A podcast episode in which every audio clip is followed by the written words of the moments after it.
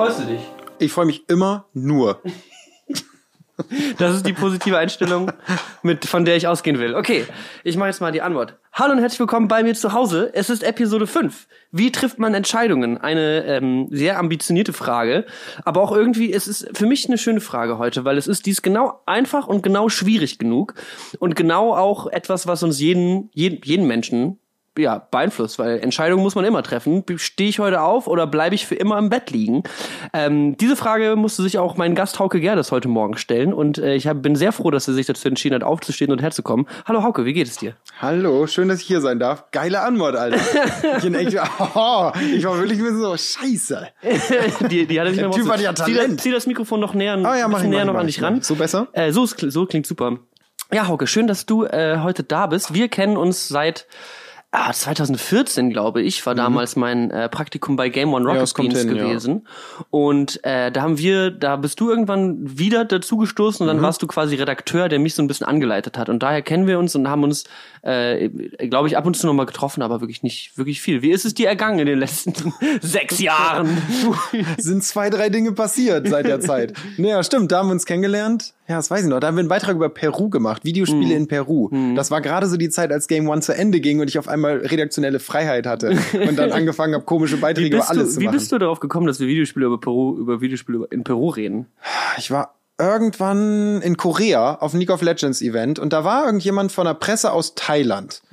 Und der hat irgendwie haben wir pf, bei einem kalten Getränk sind wir irgendwie so drauf gekommen und der hat voll viel von der Videospielszene aus Thailand erzählt, wie schwer das ist, Spiele zu machen, an Spiele ranzukommen manchmal auch und so. Und dann kam so die Idee, ey, wie ist denn das in anderen Ländern? Und dann habe ich einfach einen Globus gedreht, wirklich und mit dem Finger drauf, und bin auf Peru gestoßen.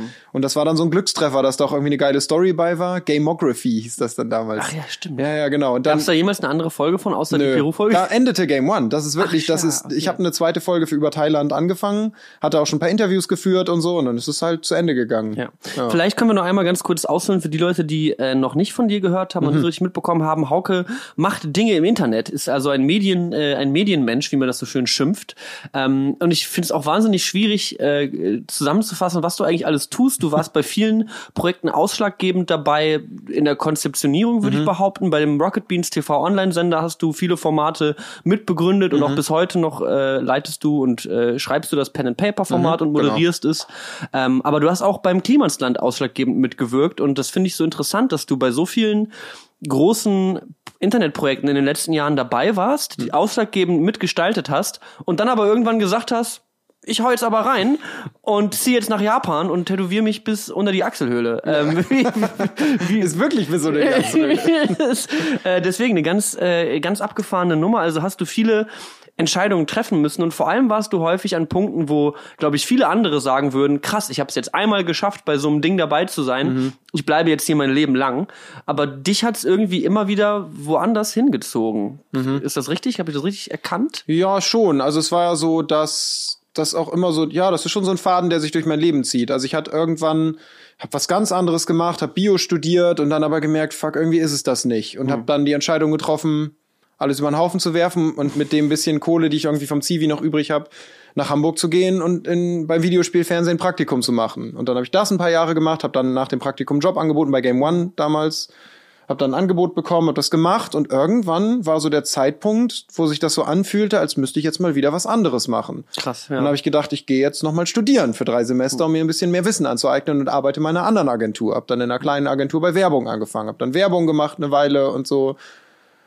Und dann hatte ich das Gefühl, dass du mal wieder was jetzt anderes möchte ich mal machen was ganz anderes machen. Und dann wurde so die Idee zu Rocket Beans TV, kam das erste Mal auf und so. Und irgendwie es hieß, ja, Game One geht zu Ende, bin ich zurückgekommen und hab Rocket Beans TV gemacht. Ist es, hattest du irgendwie einen Punkt, gerade am Anfang, also ich hatte auf jeden Fall so einen Punkt, wo ich, wo ich wusste, ich habe ich dachte, ich habe einen Plan mit so 18, 19, wenn man nach der Schule irgendwie Ja. ins Studium reingeht und dann aber merkt, holy shit, ich habe gar keinen Plan.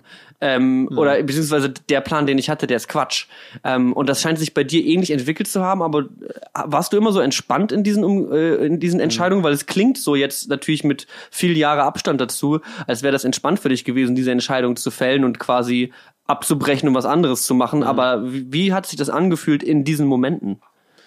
Also ich glaube, früher war das immer super krass intuitiv. Also so diese Entscheidung nach Hamburg zu gehen, was für mich damals wirklich ein krasser Schritt war. Ne? Also ich hatte keinen richtigen Job, hatte so einen Nebenjob, zum, wo ich Autos überführt habe und saß irgendwann in dieser Karre. Ich habe die halt immer von Süddeutschland, so echt tiefstes Bayern, in, in den höchsten Norden gefahren irgendwie. Mhm. Und saß echt viel im Auto und konnte nachdenken und dachte so, irgendwie ist, ist Kacke so, ich muss jetzt mal was ändern.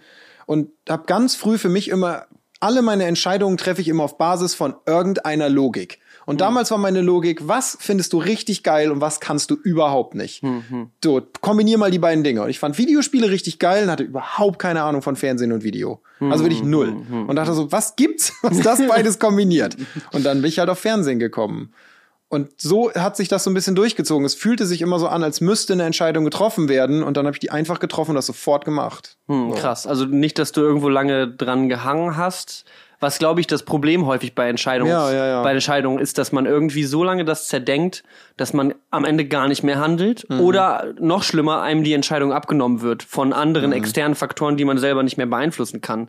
Und deswegen ähm, darauf zu handeln und darauf auch dann das zu tun, ähm, das muss man, da muss, da muss man erstmal drauf kommen. Mhm. das ist gar, gar nicht mal so die leichte Entscheidung. Ja, voll. Also ich sag ja, für mich, mittlerweile habe ich eine ganz klare Struktur, da können wir gleich nochmal drüber reden, wie ich mhm. mittlerweile Entscheidungen treffe. Und wenn mich jemand um Rat fragt, was ich auch sage, wie ich eine Entscheidung treffe. Mhm. Und früher war ich da noch nicht so selbstbewusst. Also ich glaube, das Selbstbewusstsein, was Entscheidungstreffen, also was Entscheidungsfindung betrifft, ein super wichtiger Faktor ist, was du eben schon meintest. Als ich jünger mhm. war, habe ich dann schon auch noch mal länger überlegt und so, wobei ich das auch nie eine Entscheidung krass bereut habe. Auch wenn das schief ging, dachte ich danach, naja, war halt eine Entscheidung, die hast du halt jetzt getroffen, jetzt musst du halt damit leben. So, hm, hm, hm. kannst jetzt halt zurückgucken und jaulen oder sagst du jetzt, naja, ist wie es ist.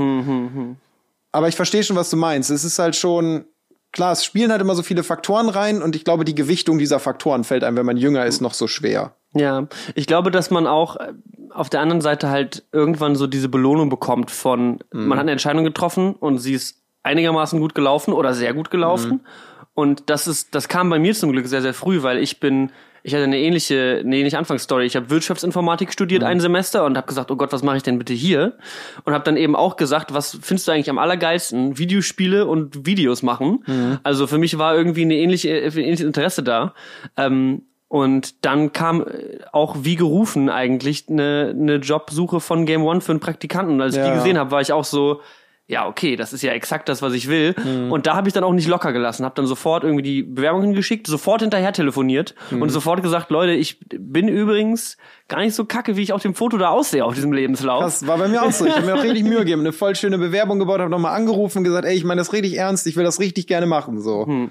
Hm. Ja, krass. Sehr, sehr gut. Auf jeden Fall ähnliche, äh, ähnlicher Einstieg. Und von da an, wenn man dann einmal so eine Belohnung und wenn es einmal geklappt hat, äh, seitdem bin ich mir auch sehr ähm, nochmal selbstsicherer so bei anderen mhm. Entscheidungen und habe aber auch vieles vor mich vor mir hingetragen so jetzt vor allem irgendwie ich war lange Zeit eben in so einer Agentur und habe da eben mhm. moderiert und war YouTuber und habe Dinge getan und war lange unglücklich aber konnte nicht so richtig sagen muss ich mich verändern? Müssen die äußeren mhm. Umstände sich verändern? Was ist es eigentlich? Wie, wie ist das bei dir irgendwie gewesen, mhm. wenn du gemerkt hast, äh, was du gerade so zusammengefasst hast mit, ja, da, da muss sich was verändern? War das dir schon immer klar, dass das dein Umfeld ist? Oder mhm. hast du manchmal auch so ein bisschen auf dich selber geschaut und gedacht, äh, warum oder vielleicht kann es mir auch genügen, was hier gerade passiert? Ich glaube, genügen ist ein ganz wichtiger Begriff, weil bei mir war es auch so, ich weiß nicht, ob das bei dir so war, aber mir ging es oft so, dass ich mich so undankbar gefühlt habe, weil mir auch mhm. bewusst war, irgendwie, wie viel Glück ich einfach auch hatte in meinem Leben. Also, dass, ey, ich war Anfang 20 und war ein fucking Videospieltester beim Fernsehen, so, hm. ne? Wenn du das meinem 15-jährigen Ich erzählt hättest, der hätte gesagt, das ist der allergeilste Typ, ja. den ich je gesehen habe. so. Und das ist halt so, und dann sitze ich aber zu Hause und irgendwie lehne mich vom Rechner zurück und denke, ich bin halt sackunglücklich. Also ich hm. bin überhaupt nicht glücklich mit dem, was ich gerade mache. Und ich glaube, ich habe eigentlich nie gedacht, dass jemand anders daran schuld ist. Und das ist mhm. einerseits natürlich was Gutes, weil man dann sofort denkt, okay, was kann ich ändern? Auf der anderen Seite gibt man sich auch so leicht die Schuld dann an seinem eigenen Unglück ja. und erstickt in dieser Masse aus Schuld, die man sich so auflastet. Weil man halt so denkt, ja, das ist, weil ich irgendwie faul bin, kacke bin, weil ich irgendwie nichts kann oder was weiß ich was. Mhm. Und ich bin immer wieder auch in so Löcher gefallen. Das ist, glaube ich, voll wichtig, in solchen Momenten das auch mal ehrlich zu sagen zum Beispiel, als ich bei Rocket Beans aufgehört habe, da war ich in einer tiefen Depression. So, da ging es mir körperlich wirklich, also ich war auch einfach krank körperlich, hm. aber auch psychisch einfach nicht gut. Ich war echt in, einem, in so ein richtiges Loch gefallen und habe dann gemerkt, ey, du musst jetzt was tun. So kann es nicht weitergehen. Hm. Und entweder arbeitest du jetzt an dir, du arbeitest oder du arbeitest an deinen Lebensumständen oder du machst halt, und das habe ich ja gedacht, machst halt einfach beides. Hm. So hm. setz dich hm. jetzt hin und nimmst dir Zeit, um an dir zu arbeiten und dann änderst du was daran, wie du lebst. Krass. Ja. Ja, gute Entscheidung auf jeden Fall. Vor allem, also ich glaube, dass man sowas immer an der eigenen Gesundheit irgendwann merkt. Also voll, wenn, voll. wenn man wirklich lange Zeit was lebt, was einem nicht gefällt und ähm, auch irgendwie so, ich glaube, dass genau das, was du gerade am, am Anfang angesprochen hattest, dieses, mein 15-jähriges Ich würde das mega geil finden. Mhm. Und das war eigentlich auch immer mein größt, also wenn ich, wenn ich das so mit, ähm, wenn ich mich irgendwie geärgert habe oder dachte, Mensch, ähm, warum bin ich denn so unglücklich oder was mhm. stört mich denn? Es ist doch eigentlich alles geil. Ähm, aber dann ist mir auch aufgefallen, mein 15-jähriges Ich hat ganz schön viel Scheiße gebaut und ich sollte eigentlich nicht mhm. mein Leben danach ausrichten, ja, ja. was der geil finden ja. würde. So. Ähm, und ich kann mir vorstellen, dass es dann irgendwie bei dir eine ähnliche, ähm, ja, einen ähnlichen Weg gegangen ist, hin zu, zu sagen, so, okay, ich muss jetzt hier mhm. meinen, meinen eigenen Move bringen. Okay, also Rocket Beans war so das erste große Kapitel, wo du das erste Mal mhm. dir quasi ja, was heißt ein Wunsch erfüllt, aber halt irgendwie mit einer Entscheidung gesagt, dass ich mache jetzt das, worauf mhm. ich Bock habe. Das hat funktioniert und dann. Also eine sehr einschneidende auf jeden Fall. Ich hatte davor eben dieses Biostudium abbrechen, war für mich damals schon auch echt eine krasse Entscheidung, mhm. weil auch so, als ich meinen Eltern das gesagt habe, meine Eltern sind super cool, war, haben mich immer so gut unterstützt, wie irgendwie konnten. Mhm. Aber es ist natürlich schon krass, wenn der Sohn dann ankommt und sagt, ich will nicht mehr studieren, ich gehe jetzt nach Hamburg für ein Praktikum, das ist unbezahlt so, ich wohne in einem 5 Quadratmeter Zimmer irgendwie, so, und hau halt alles, was ich mir komplett erspart habe über ein CV. Und ich habe extra Runden, also ich musste immer arbeiten neben dem, neben ja. CV auch noch und so. Also ich habe im Abi aufgehört, habe direkt angefangen zu arbeiten, weil es war einfach anders gar nicht möglich finanziell ja. so. Und alles, was ich an Kohle verdient habe, brate ich komplett in dieses Ding. Hm. So und mein Papa Programmierer irgendwie konnte das, glaube ich, noch so halbwegs nachvollziehen, weil er gesagt hat, als er angefangen hat zu programmieren, war das auch nicht so, dass alle gesagt haben, das ist eine super Entscheidung. das mach mal. Geh mal nicht in den Busbetrieb bei Opa so, mach mal richtig schön Programmiererjob. äh, nee, genau. Und dann kam diese einschneidende Erfahrung mit Rocket Beans war, glaube ich, was du auch ganz gut triffst. Rocket Beans TV war gerade losgegangen und hm. ging halt richtig durch die Decke ja auch. Also hm. wurde immer größer und größer und wir konnten immer mehr machen. Und ich hatte das Gefühl, ich gehe eigentlich gerade an einem Punkt, an dem das so doll auch noch geformt werden kann und ich noch so viel Einfluss nehmen könnte. Hm. Aber habe dann irgendwie gesagt, ja, aber das wird nicht besser oder schlechter dadurch, dass ich gehe oder bleibe. Hier sind so viele andere Menschen. Hm aber mein Leben könnte halt jetzt besser oder schlechter werden und wenigstens habe ich dann irgendwas getan. Hm. So. Hast du dich in irgendeiner gewissen Art und Weise mit diesem Sender identifiziert und auch irgendwie ein bisschen so zwischendurch mal das Gefühl gehabt, äh, ich kann hier nicht gehen, das, das ist my legacy, das ist mhm. my baby so ungefähr, das ist hier mein, mhm. ähm, das habe ich erschaffen. Wie, wie war da so die emotionale äh, Beziehung zu dem Sender in der Zeit? Eine voll gute Frage, weil ich habe mich mega krass mit Rocket Beans TV identifiziert. Also ich weiß nicht, für Leute, die das verfolgt haben, bis heute sagen immer ganz viele, ich war so inoffizieller Community Manager. Hm. Das hat mich richtig, richtig beschäftigt. Ich fand die Zuschauer der absolute Hammer. Ich wollte da so nah dran sein, wie es irgendwie geht. Ich wollte immer, dass das irgendwie funktioniert. Das war wirklich die Luft, die ich geatmet habe, dieser hm. Sender. So und auch die Leute, die da arbeiten und das ganze Projekt. Und das ist natürlich schön, wenn man so leidenschaftlich auch hinter was steht. Das ist aber auch natürlich sehr auslaugend. Hm. Wenn man über Tage und Wochen und Monate und am Ende Jahre wirklich jeden Tag nur für diesen Job lebt. Und das hat niemand hat mich dazu gezwungen. Das habe ich einfach selber getan. So hm. aus einer Dynamik heraus, die ich für mich entworfen hatte. Und ich hatte schon das Gefühl, du gehst jetzt von was weg, das könnte das Beste gewesen sein, was du jemals gemacht hast. Krass. Es könnte jetzt auch nur noch bergab gehen. Krass, das Gefühl, ja. Ja, so weil mir halt klar war, in der, in der Illusion brauche ich nicht leben, dass ich diesen Sender verlasse. Und zu dem Zeitpunkt wusste ich auch noch nicht, ob ich Pen and Paper weitermache und so. Mhm. Weil ich auch gesundheitlich so angeschlagen war, dass ich halt damals erstmal gesagt habe, ey, gib mir mal bitte ein paar Monate, bevor ich dazu irgendwas sagen möchte. Ich bin jetzt einfach erstmal raus. Mhm. So. Und auch so, keine Ahnung, die Leute aus der Community haben bei mir zu Hause irgendwie ge gezeltet und so. So, das ist halt Ach, wirklich, Scheiße. die Leute haben meine Handynummer und mit denen treffe ich mich heute ab und zu noch. Und Viele davon sind einfach gute Freunde. Hm. Und das war ein krasser Moment, denen auch zu sagen, das geht ab hier jetzt ohne mich weiter. So, Krass. also ich bin auch wirklich raus und ich habe auch einen relativ krassen Schnitt gemacht. Ich konnte das auch gar nicht. Ich hm. konnte nicht mehr ins Reddit gucken, ich konnte nicht mehr ins Forum gucken. Mir blutete das Herz, weil ich das Gefühl hatte, ich gehöre nicht mehr dazu. Krass. So. Wann war das? Warum nicht gegangen? 2016 bin ich, glaube ich, bei Rocket Beans weggegangen. Okay. Dann bin ich ja zum Klimansland gewechselt. Also habe dann mit Finn Kliman das Projekt angefangen. Da war so ein Leerlauf dazwischen. Wir haben uns auch über Rocket Beans kennengelernt. Seine Agentur hat damals die Website gebaut für Rocket Beans, so haben wir uns kennengelernt. witzig, Und ja. als irgendwann so abends mal in einem Skype-Call, so ganz beiläufig, hat er halt irgendwie so durchblicken lassen, wenn ich mal was suchen würde, wer hätte er Interesse, mir was anzubieten. Hm, und dann habe ich ja gesagt, ja, erzähl mal. Und dann hat sich das so ergeben, Hm, so, dass wir halt für den NDR ein Format schreiben sollten. Krass. Ja. Witzig. Also eine, also ich würde ganz gerne nochmal so da einsetzen, wo Ja. du sagst, äh, dass du bei den Rocket Beans weggegangen bist und was dann, was dann war. So hattest du dann erstmal so einen Moment von ich mache alle Türen zu und alle Handys und Computer aus und das Mhm. Internet in- installiere ich auf dem Rechner. Ähm, ne, war das dann erstmal so eine Zeit, wo du dich von allem ferngehalten hast? Oder war das mit so ein bisschen, hat dir so das neue Projekt in Aussicht auch schon wieder so ein bisschen Mut äh, und Energie gegeben? Also es gab eine ganz lange Zeit, in der ich bei Rocket Beans ja auch nicht mehr zu sehen war und so, in der ich einfach wirklich in so einer Krankheitsphase zu Hause war. Und in der habe ich mich komplett abgekapselt. Auch sowohl körperlich als auch irgendwie psychisch war ich gar nicht in der Lage dazu, das so zu konsumieren, wie ich das kenne. Ich habe schon das Forum, man kann sich nicht ganz frei machen, aber es gab so Wochen, wo ich gesagt habe, es geht einfach nicht. Ich kann nicht mitlesen, ich kann nicht ans Handy gehen, ich kann nicht auf WhatsApp antworten. Das war wirklich zeitweise so, dass abends saß ich auf dem Sofa und auf einmal klingelt mein Handy und ist jemand aus der Community dran und sagt, ja, wir haben hier voll den Stress im Teamspeak, kannst du mal kommen? So. Und dann habe ich mich halt an den Rechner gesetzt und habe mit den Leuten halt drei, vier Stunden versucht, das zu klären, was da gerade das Problem krass, war. okay. Nicht jeden Abend, ne? Es klingt jetzt so, als wäre ich der verdammte Samariter gewesen. So, aber so, mir war, lag das wirklich am Herzen. Und das war für mich die krasseste Erkenntnis aus dieser Zeit. Von dem Gehen bei Rocket Beans war mein Ego nicht angekratzt. Meine professionelle Leg Legacy war mir eigentlich egal. Ich finde Menschen richtig Hammer, Alter. Das ist das Einzige, was mir richtig leid tat. Okay. Die Leute. Ich finde Menschen so scheiß großartig. Also ich finde Menschen richtig, richtig gut. so, wenn ich in den Raum komme, freue ich mich richtig, wenn da Leute sind. Ich will von allen wirklich wissen, wer das ist. Krass. So.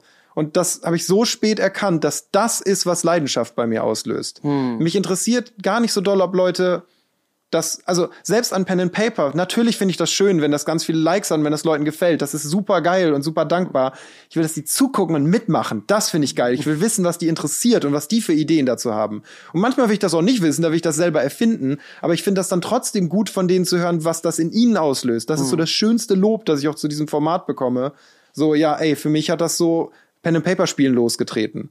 Und das brach plötzlich weg. Ich hatte das Gefühl, das ist alles weg. Dieser ganze, die Menschen, denen ich mich so eng und so nah fühlte, auch nach der ersten Gamescom, auf der ich mit Rocket Beans war, ist alles weggefallen. Und das hat mich schon auch eher noch weiter in so ein Loch gestürzt. Hm, okay, ich verstehe. Wenn das, also das, das war auch was, was du in der Zeit, wo du sagen würdest, das hast du nicht gewusst oder nicht erkannt, Nee. wie du gerade sagst. Das, Ja, ja. das musstest du erst lernen. Also Ja, du ja, hast erst voll. Mhm. kürzlich für dich realisiert, dass du sagst, Menschen sind eigentlich der ausschlaggebende Punkt, der dich so ja mitgerissen hat. Voll, der voll. Das hat auch das nächste Projekt so doll mitgeformt. Klimansland sollte mal was ganz anderes werden. Das hieß nicht Klimansland. Das sollte halt eine Late-Night-Show bei Finn zu Hause werden mit Gästen und so. Und dann kam Ah, so die. Zeit, in der mir so doll bewusst wurde, wie wichtig mir das ist, was zu erschaffen, an dem Menschen teilhaben können. Hm. So, und dann haben Finn und ich halt gemeinsam irgendwie auf so einer Fahrt im Auto zum NDR, in dem wir eigentlich über Budgets für das Format reden sollten, haben wir gesagt, ey, die Idee ist scheiße, Alter. Lass einfach was anderes machen.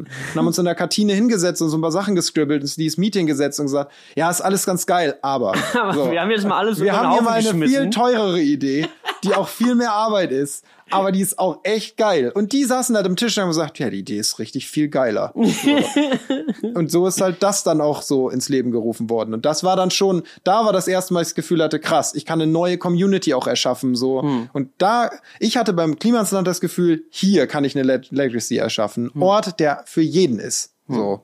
Ja. Ich finde es interessant, du bist in beiden Formaten ähm, also e- einmal ein starker Ideengeber gewesen und du hast auch Hm. Nie so richtig in der ersten Reihe gestanden, wenn ich das mal so sagen kann. So, das ist jetzt nichts, wo du gesagt hast, du bist jetzt hier der Main-Moderator Hm. und Host und das, das Hauke Gerdesland, sondern es ist, es ist irgendwie immer ein bisschen, Das war mal ähm, so ein Running Gag, dass das eigentlich Gerdesland heißen soll. Und ich nur warte, bis der Typ endlich abhaut.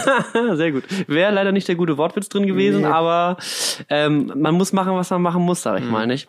Aber ist es was, was dich irgendwann mal, also in, wie, wie, wie stehst du dazu zu sagen, dass du irgendwo, du bist zu sehen, aber jetzt auch nicht so mega viel, aber hast irgendwie einen starken, direkten Bezug zu den Leuten, die schauen. Also wie, wie siehst du selber so deine Position in diesen Formaten oder hast du sie gesehen? Ich wollte irgendwann irgendwo war mal so ein, so ein, ein Magazin die Frage, wie würden sie ihre Autobiografien nennen? Da habe ich richtig lange drüber nachgedacht. Und dann habe ich irgendwie gedacht, als erster immer zweiter.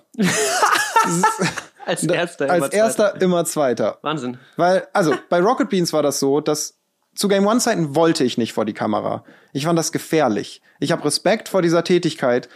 Und wir haben eben irgendwie am Tisch schon mal kurz angeschnitten. Ich finde ganz schwierig, wenn Zuspruch einer Masse der einzige Indikator für deinen Erfolg ist. Nicht, weil ich glaube, dass das falsch ist, sondern weil das so ein trügerischer Und Indikator doch sehr ist. abhängig von etwas, was du halt nicht beeinflussen Genau, kannst. das ist genau der Punkt. Manchmal ist einfach, gefällt das Leuten, aber sie bringen das nicht zum Ausdruck. Manchmal ist einfach ein regnerischer Tag gewesen und die Leute hatten nicht so Bock oder es war ein sonniger Tag und die Leute waren lieber draußen. Und manchmal hast du auch einfach nicht gut performt oder halt super performt und das ist kein kein verlässlicher Indikator dafür. Und ich hatte das Gefühl, als Moderator würde ich sehr davon abhängen. Ich würde vor die Kamera gehen, um diesen Zuspruch, dieses Feedback zu, so zu bekommen, weil das für mich so ein wichtiger Indikator wäre. Das ist nicht zwangsläufig so. Und gute Moderatoren wissen, das ist nicht ihr Hauptindikator. Aber ich habe das so angenommen. Und dann kam Pen and Paper. Das erste Format, bei dem irgendwie so ging halt nicht anders. So, die Idee kam halt dann von mir so, beziehungsweise aus der Runde. Ich glaube, irgendwer hat mal gesagt, du kannst doch sowas, können wir sowas nicht machen. Und dann habe ich hingesetzt und überlegt, lass mal ein Format rausspinnen. Und dann irgendwie saß ich da und auf einmal war das ein Hit. Ich dachte halt, das finden Leute vielleicht ganz nett. Und dann war es auf einmal das erfolgreichste Format auf Rocket Beans TV. Und Leute haben es mega gefeiert. So, und das ist super, super geil. Aber mir hat das auch Angst gemacht, weil ich das Gefühl hatte, fuck, jetzt ist genau das eingetreten, was du nie wolltest. Dein Gesicht steht für ein Format, das konstant einer hohen Erwartungshaltung ausgesetzt ist. Und der Indikator für diese Erwa diesen den Erfolg oder das Erfüllen dieser Erwartung sind Klickzahlen und Viewzahlen für dich. So. Und dann ist eine Folge und hat 50.000 Zuschauer und die nächste hat nur 35.000. Und denkst dann, fuck, was habe ich falsch gemacht? So. Krass. Und das war so gefährlich. Und darum fühlte ich mich eigentlich und fühle mich auch immer ganz wohl in der zwei, im zweiten Platz. So, und dann kam Klimansland.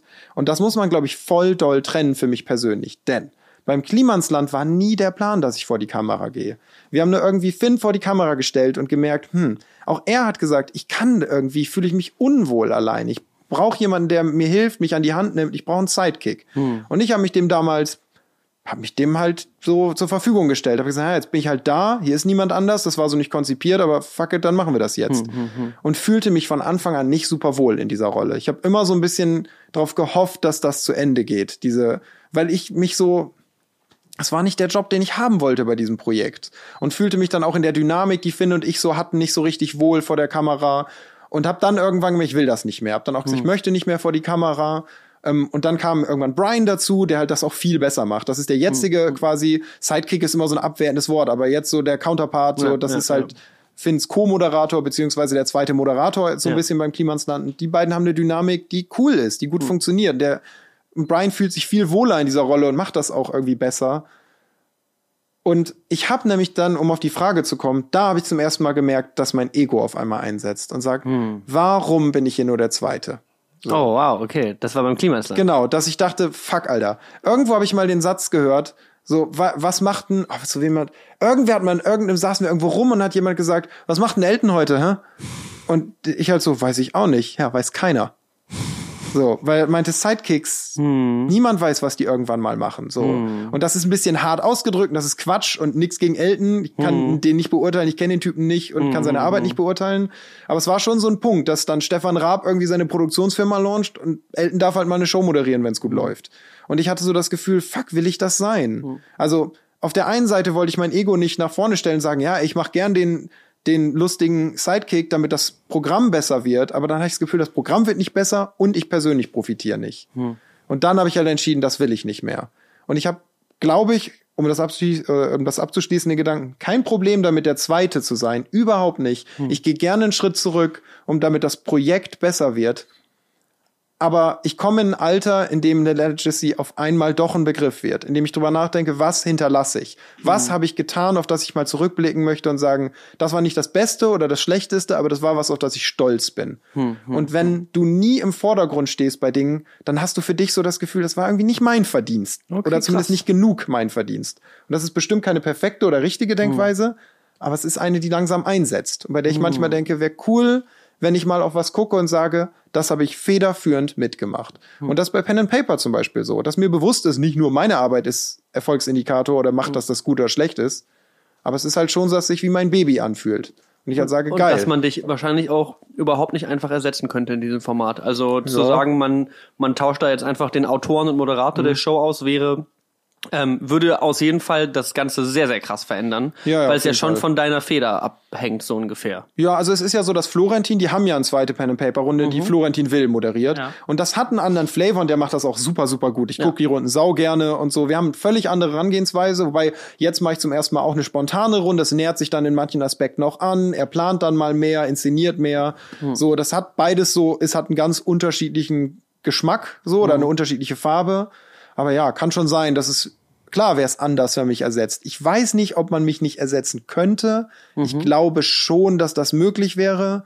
Aber wir sind ja auch alle Gewohnheitstiere. Also wem gefällt das schon, wenn von seiner Lieblingssendung oder einer Sendung, die man gerne guckt, ein Charakter ausgetauscht wird? Das ist immer erstmal gewöhnungsbedürftig. Ja. Wir haben jetzt über sehr viele, ähm, sehr viele super interessante Themen auch geredet. sehr lange sehr viel, geredet, sehr viel, nee, nee, das ist, dafür sind wir hier. Also nicht entschuldigen, dafür in einem Podcast lange zu reden. Das ist ja der Sinn der ganzen Nummer. Ähm, ich würde ganz gerne irgendwie nochmal zu Entscheidungen äh, Mhm. zurückkehren und auch zu den Entscheidungen, die du fällen musstest und gefällt hast, weil wir chronologisch ähm, ungefähr da angekommen sind, dass wir gesagt haben, du bist bei den Rocket Beans und beim Klimansland Mhm. irgendwann rausgegangen und wie hat es sich dann entwickelt? Hattest du da, hattest Mhm. du eigentlich, hattest du einen Plan, als die Entscheidung gefallen ist? Weil bisher klingt es für mich so, als hättest du gesagt, Biologie, okay, ich mache das nicht mehr, aber was danach kommt, Mhm. keine Ahnung. Und genauso eigentlich bei allen anderen Entscheidungen immer wieder peu à Mhm. peu, dass du gesagt hast, ich weiß nicht, was als nächstes kommt. War das so, dass du nicht direkt wusstest, was danach kommt? Oder war immer schon so ein bisschen, wahrscheinlich das? Also, über allem schwebt tatsächlich, ich weiß nicht, ob ich es überhaupt schon mal irgendwo erzählt habe, sowas wie ein Masterplan. Irgendwann Aha. saß ich mal rum Erwischt. und habe so meine alten Sachen aussortiert, weil meine Mama gesagt hat, räum mal deine Kisten aus der Bude. So, das nervt, die stehen hier rum, du bist hier nie. So, Mhm. die brauchen hier nicht rumstehen. Und dabei habe ich ein altes Freundschaftsbuch gefunden, so aus der Schule. So, eins, das ich nicht zurückgegeben habe. Sorry, sorry an Christina Langbein. ja, ich habe ich hab dein Freundschaftsbuch, ich bin echt ein Arschloch. Die fällt gerade aus allen Wolken. Ja, ja. So, äh, die ist auch cool. Die habe ich irgendwie vor, boah, ist 15 Jahre, dass ich die mal wieder getroffen habe. Die ist echt cool. So, und ähm, in diesem Buch hatte ich halt, ich hatte schon reingeschrieben. Und da stand halt drin, was ist dein Traumberuf? Was möcht, nee, was möchtest du mal werden? Und ich habe reingeschrieben, Autor, Klammer auf, aber das schaffe ich nie, weil ich nicht gut genug bin, Oh, Klammer zu. Wow. Als Viertklässler oder Drittklässler, glaube ich. Wow. So, weil ich dachte, ich bin einfach nicht gut genug darin. Und dann ist mir klar geworden, ich war noch nie in meinem Leben näher an dem Punkt, ein Autor zu sein, als jetzt gerade. Und wenn ich will, dass das passiert, dann ist das nur meine Entscheidung und ich muss das machen. Niemand kommt, niemand steigt von der heiligen Treppe des Glückskelches herunter und gießt über mir irgendwie Goldmariechens Töpfchen aus, so. Ich muss das jetzt machen und habe dann gesagt, ich arbeite an meiner Strategie, wie ich Entscheidungen treffe. Und da hatte ich das noch nicht so weit ausgearbeitet wie jetzt, da kann ich gleich nochmal drauf kommen. Dann habe ich gesagt, alle Entscheidungen, die ich ab jetzt treffe, müssen zu diesem Ziel führen, professionell. In irgendeiner Weise. Die müssen nicht direkt dahin, aber die müssen damit zu tun haben. Wenn mir ein anbietet, bei ZDF abends eine Show zu moderieren, nein, das führt nicht dazu, Autor zu werden. Dann schreibe ich nicht, dann moderiere ich. So. Und dann kam halt der Punkt, als irgendwie, dann dachte ich, okay, wie wird man Autor? Erstmal muss ich auf jeden Fall irgendwann selbstständig werden. Ich gehe also nochmal studieren und lerne Marketing und wie man seine Steuer macht und ich lerne Layouten war und ich lerne schon- sauberes Schreiben. Das war alles schon damals in, in, bei diesen Entscheidungen. Genau, da dachte ich, das musst du jetzt tun. Das ist ein logischer nächster Schritt, um mehr Selbstbewusstsein zu kriegen, was Schreiben betrifft. Bin dann an die Uni gegangen und habe drei Semester studiert. Ich habe mir von Anfang an gesagt, du machst die Kacke nicht fertig. So, ich hatte keinen Bock, fertig zu studieren. Das Geld hatte ich auch überhaupt nicht. Studieren ist nur eine sehr günstige Möglichkeit, an Wissen zu kommen. So, und dann dachte ich, ich besuche auch nur Vorlesungen, die ich gut finde. Ich habe nichts nach Plan studiert. Ich habe halt einfach wild meine Vorlesungen zusammengeworfen. Alles so, ja, sechstes Semester ist Marketing 1. Klaro, belege ich jetzt. Habe ich Bock drauf. Ich glaube, ich habe noch nie jemanden getroffen, der studiert hat, um was zu lernen und nicht um den Abschluss zu haben. Das kann sein. Ich hab, irgendwie habe ich mit meinem Vater mal geredet. Mein Papa hat erzählt, dass er an ganz vielen Unis war und dass er einfach die Uni gewechselt hat, weil er halt mehr lernen wollte. Ja. Dann wollte er, hat in Osnabrück studiert, dann meinte er, aber ich wollte auch mal wissen, was man in Münster lernt. Da habe ich gehört, die machen ganz viel mit Gravursoftware. Gehe ich dahin. Und dann hat er irgendwie gehört, ja, in München haben die gerade ganz viel zur Telefonie rausgefunden. Das ist nicht mein Fachgebiet, aber finde ich spannend. Gehe ich mal dahin für ein Semester oder einen Kurs. Dann hat er einfach einen Kurs belegt einmal. Das fand ich total beeindruckend so. Also ja, so als willkürliche Beispiele. Naja, und das war halt irgendwie so, dass ich dachte, das ist ein nächster logischer Schritt. Und habe dann den Job dem untergeordnet. Habe gesagt, ich mache das nur noch nebenbei. gehe zu einer Agentur in Oldenburg und arbeite da auch nebenbei, weil das näher an Wilhelmshaven ist, wo ich studiert habe und mache das jetzt erstmal. Hm, hm. Genau, und dann von da an hat sich dann alles immer mehr diesem Ziel an. Kam Pen and Paper und das ist mir bewusst geworden, okay, das ist Schreiben. Dann kam Rocket Beans und diese Sender neu erfinden. Da dachte ich, okay, wie kann ich Formate schreiben? Wir haben keinen Konzepter, es gibt keinen Formatschreiber. Ich mache einfach Sales. Denn wenn ich mit Leuten rede, die uns Geld geben wollen für ein Format, kann ich das Format auch erfinden. Dann kann ich sagen, hier ist eine Idee, willst du das kaufen? Und dann habe ich eine Idee geschrieben. Ist Schreiben. So. Sales fand ich echt scheiße. Aber das hat mich nach einer Weile auch echt genervt. Aber ich konnte wenigstens kreativ schreiben. Mehr als ich es vorher konnte. Und so wurde das immer mehr und mehr und mehr. Und Klimansland war dann die Gelegenheit, nur noch Sendungen zu schreiben. Jede Woche zu sagen, was machen wir nächste Woche. So. Und dann, als da irgendwann wurde mir klar, das ist weit weg. Ich verwalte diesen Hof eher. Ich bin hier Sidekick und Verwalter dieses Hofes. Ich sag, ja, du hast jetzt lange schon darauf hingearbeitet. Ich habe dann immer mehr auch bin zurückgetreten im Job immer weiter, damit ich freiberuflich an Pen and Paper arbeiten kann und anderen Schriftformaten und habe dann gesagt 2017, ich gehe jetzt in die komplette Selbstständigkeit. Und ich nehme erstmal alles an, ich muss Geld verdienen, aber dann, wenn ich den Luxus habe, dass ich Dinge ablehnen kann, lehne ich Dinge ab, die nicht mit Schreiben zu tun haben. Egal, ob ich das ob das der Traumjob schlechthin ist, ich komme irgendwann an den Punkt, wo ich so viel schreibe, dass ich sage, ich würde auch wieder andere Dinge tun. Und da bin ich jetzt gerade. Also, ne, ich kann nur sagen, auf Holz klopfen so. Für mich ist alles mega cool gerade. Ich kann genau die Jobs machen, die ich machen will, habe genug Raum zum ersten Mal auch zu sagen, ich mache Dinge, die ich einfach cool finde. So. Ich finde es wahnsinnig interessant, dass äh, du von diesem Masterplan erzählst. Von, also ich höre auch das erste Mal davon. Wie du Ja, ich habe es auch noch nie erzählt irgendwo, dass das so über allem schwebte als Motivation. Ja, ja. Und das ist wahnsinnig interessant, weil das hat mir immer gefehlt, glaube ich. Ich glaube, mein, ähm, mein Masterplan war tatsächlich, so blöd es klingt, äh, YouTuber mit 100.000 Abonnenten zu werden. Das war irgendwie in meinem, das war in meinem Kopf. Ähm, und ich habe es eigentlich erst nachträglich gemerkt, wie ich mich an so einen Moment erinnere, wie ich mit 15, 16 irgendwie äh, den YouTubern zugeschaut habe, die so, die man so in Deutschland damals sehen konnte, LeFloid, Iblali und Co. Und irgendwie, ich glaube, Iblali steht da in seiner, äh, in seinem, in seinem Ding, äh, in seinem Video und sagt, danke für 100.000 Abonnenten. Und ich saß da als 16, 17-Jähriger, war so, Alter, 100.000 Abonnenten. Damit machst du ein ganzes Fußballstadion voll. Das ist total bescheuert.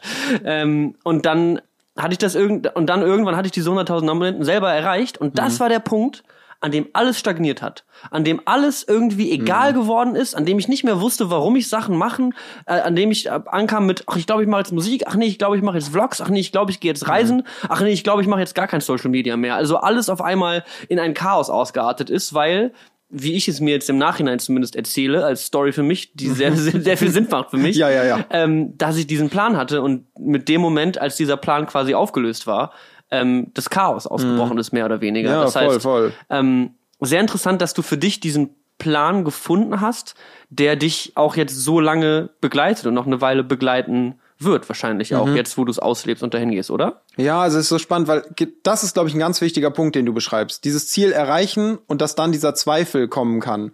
Weil bei mir war es auch irgendwie so, dass ich, glaube ich, letztes Jahr hatte ich eine wirklich krasse kreative Schaffenskrise. So, ja, so Anfang, frühes, Anfang bis Mitte letzten Jahres irgendwann. Schreiben hat mir überhaupt keinen Spaß mehr gemacht. Das ist auch lange noch, bis Anfang diesen Jahres war das so, Schreiben wirklich Arbeit war. Und das lag daran, dass mir auf einmal, weil ich diesen, ich habe nach Indikatoren für Erfolg gesucht. Ich habe mich nicht getraut, mich Autor zu nennen. Und was ich tue, ist, ich bin kein Buchautor, aber ich bin Autor. Ich schreibe nur. Das ist fast ausschließlich mein Job. So, und wenn mich jemand fragt, dann ist es völliger Quatsch, was anderes zu sagen. Ich schreibe halt. So, ich bin mal auch Redakteur, aber ich schreibe in der meisten Zeit Geschichten.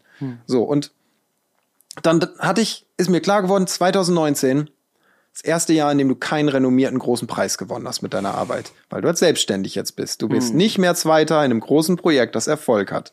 Den Luxus hast du jetzt nicht mehr, so, dass du hinten dran hängst, wenn jemand anders was gewinnt, so da auch mit dazu gehörst.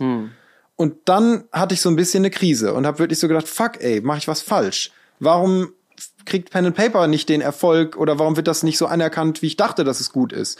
Warum finde ich Pen and Paper überhaupt noch gut oder finde ich das doof? Finde ich meine andere Arbeit doof? Hat die irgendeine Relevanz? Und dann habe ich nochmal meine Struktur, wie ich Entscheidungen treffe, komplett überarbeitet. Und mittlerweile mache ich so mal so als ganz praktisches Beispiel. Ich setze mich hin und schreibe Pro und Kontras auf eine, auf eine Liste. So. Und dann streiche ich knallhart alles nach Priorität weg, bis nur noch drei Dinge auf beiden Seiten stehen. So, und dann sage ich, ich treffe jetzt eine Was, Entscheidung sorry, für sorry, oder gegen was was. Heißt das, du streichst nach Priorität weg? Du streichst die Dinge weg, wo du sagst, die sind, das ist nicht so wichtig wie alle anderen Dinge. Genau, ich auf der einen Seite würde zum Beispiel, also wenn ich wissen will, wohin soll mein Leben gehen, Hm. das war wirklich eine der wichtigen Fragen. Da habe ich aufgeschrieben, glücklich sein ist auf meiner Liste, gesund sein ist auf meiner Liste, äh, genug Geld verdienen. Ich habe einen relativ hohen Lebensstandard, das kann ich einfach ehrlich so aussprechen. Hm. Ich will so viel Geld verdienen, dass ich damit klarkomme. Dann stand da drauf, in einer Beziehung glücklich sein, im, viel Zeit im Grünen verbringen und so weiter und so weiter und so weiter. Und Reisen, solche Dinge kommen alle auf diese Liste. Und dann fange ich an, wegzustreichen, welche davon sind mir wie wichtig. Und wie wichtig sollten die sein. Gesundheit, unumstößlich wichtig, kommt ganz nach oben. Und dann fallen mir auch mal Dinge auf, die gehören zusammen. Gesundheit und viel Zeit im Grünen, das gehört zusammen. Das ist eigentlich ein Punkt. So, das gehört unwiederbringlich zusammen bei mir. Okay. So, und dann fange ich, streiche ich weg, bis da nur noch drei sind. Und alles, was nicht mit allen drei Faktoren vereinbar ist, wird abgesagt. Das ist falsch. Alles muss mit allen drei Faktoren vereinbar sein, Wow. sonst macht das keinen Sinn, das zu tun. Außer es ist absolut notwendig. Steuern zahlen machen natürlich keinen Bock. Hm. Und die sind meinem finanziellen Wohl jetzt nicht zwangsläufig zuträglich. Auch wenn man sagen kann, wenn man sie nicht bezahlt, wird's noch schlimmer. So, Ja, ja, aber, ja. aber klar, das muss. Aber als ich dann saß ich in meinem Haus. Ich hatte ja ein Haus gekauft vor Hamburg, mitten im Grünen, irgendwie so, es klingt auch viel erwachsener als es ist. Im Grunde ist ein Haus kaufen wie eine Wohnung mieten, nur dass er halt in Kredit anstatt an Vermieter zahlt, so. Und hatte das renoviert und hatte da irgendwie Arbeit reingesteckt und hatte mich dann aber von meiner Partnerin oder wir hatten uns getrennt, so, und saß dann alleine in diesem Haus und guck mich auf einmal so um und merk so, dieses Haus gehört, ist halt nicht vereinbar mit Punkten auf dieser Liste, weil du bist zwar viel im Grünen, so und bist hier bist auch Glück ja aber nee du aber du bist hier nicht glücklich. Und der Punkt Glücklichkeit ist auf dieser Liste und wenn ein Ort dich nicht glücklich macht dann da ist der nicht mehr vereinbar mit dieser Liste. Und so ist die Entscheidung gefallen dass ich da weggehe. Dass ich halt sage okay. Und das wirkt erstmal wie so eine krasse Entscheidung. Aber wenn diese Unumstößlichkeit dieser Liste für dich beschlossen ist ist das so eine leichte Entscheidung weil du sagst nee Alter da brauchen wir nicht drüber diskutieren. Das Haus gehört nicht dazu. Fertig. Krass, ja. So. Es, es erfordert halt auch nochmal eine krasse Reflexion des Lebens. Also wenn man so eine Liste anfertigt, zumindest hast du Kriterien, nach denen du dann dein Leben anguckst. Aber Ja, allein ja. die Frage, bin ich hier glücklich, finde ich schon manchmal gar nicht so eindeutig Mhm. zu beantworten zum Beispiel. Also klar, man hat manchmal ein starkes Gefühl von, dass das, das treibt mich jetzt hier hin oder Mhm. zieht mich hier weg. Ähm, aber es ist auf jeden Fall sehr interessant, vor allem das Runterbrechen, weil das ist, glaube ich, das Problem mit Listen häufig. Man schreibt diese Listen voll. Mhm. Ja, ja. Und so, jetzt habe ich die Liste hier voll geschrieben, jetzt sind hier 53 Punkte drauf. Mhm. Ähm, und jetzt, also finde ich sehr cool, dass du ähm, das so ansprichst und sagst, ich, ich streich das rigoros weg. Mhm. Und dann richtest du irgendwie, also wie sind dann die nächsten Entscheidungen Mhm. gefallen von da aus für dich? Also dann, wenn ich diese Priorisierung hatte, habe ich manchmal auch Subpunkte. Das Glücklichsein ist zum Beispiel ein guter Punkt. Denn ich war mir auch nicht sicher, was macht mich eigentlich glücklich. Und dann habe ich halt eine Liste gemacht, was macht mich glücklich. Und habe alle Sachen aufgeschrieben, die mich glücklich machen und alle Sachen, die mich unglücklich machen. Und habe dann gesagt, welche von diesen, also jede Entscheidung ist die wo ordne ich die hier ein? Ist die unvereinbar mit den Dingen, die mich glücklich machen, aber vereinbar mit denen, die mich unglücklich machen, dann ist das keine gute Entscheidung. Und ich bin irgendwann morgens aufgewacht und Klimansland ist ein geiles Projekt, aber mir ist aufgefallen, jetzt zur Arbeit fahren, guckst du auf meine Liste, denkst so, das macht mich halt nicht glücklich. So, und das ist eigentlich nicht vereinbar, jetzt zur Arbeit zu fahren mit deiner Liste. Krass. Und das hat jeder mal einen Tag, aber das hatte ich halt Monate am Stück. Und dann ist mir aufgefallen, fuck, Alter, dieser Job ist einfach vielleicht nicht mehr vereinbar mit deiner, mit deinem eigenen Glück. Und nicht jeder lebt in dem Luxus, dass er jeden Job einfach absagen kann. Aber es ist bei mir auch nicht so. Und das ist, glaube ich, auch immer so ein ganz wichtiger Punkt. Ich bin nicht selbstständig geworden.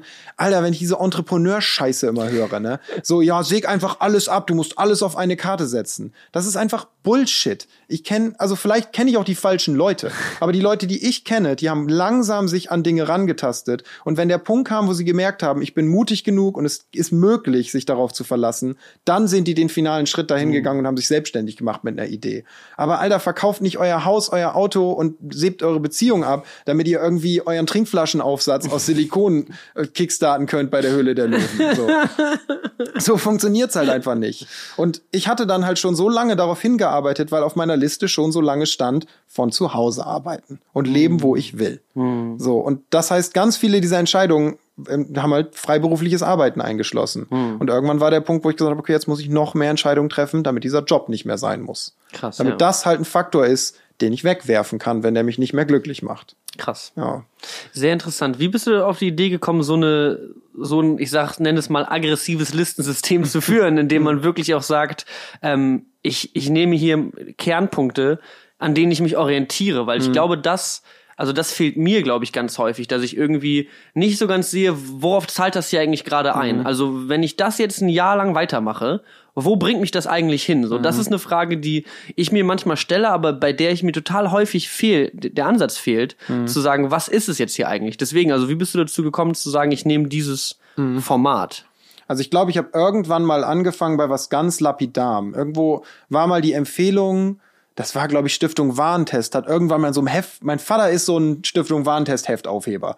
So, der dann so von 2001 bis jetzt alle Stiftung Warentest-Hefte hat. Und wenn du ihm erzählst, du kaufst einen Staubsauger, sagt, warte mal einen Moment, geht dann da hinten und ballert dir so einen Stapel Stiftung Warentest-Hefte auf den Tisch. Und in irgendeiner stand mal drin, ja, Entscheidungsfindung in Stiftung Warentest. Wie geht das? So, und also, weil, wie entscheiden Sie nach unseren Kriterien? Was ist das Beste? Stiftung Hauke-Test. Ja, genau, die haben halt vorgeschlagen, sie gehen jetzt ran und dann gucken sie bei diesem Staubsaugertest zum Beispiel, so als irgendein Beispiel, welche Faktoren am Staubsauger sind mir wichtig.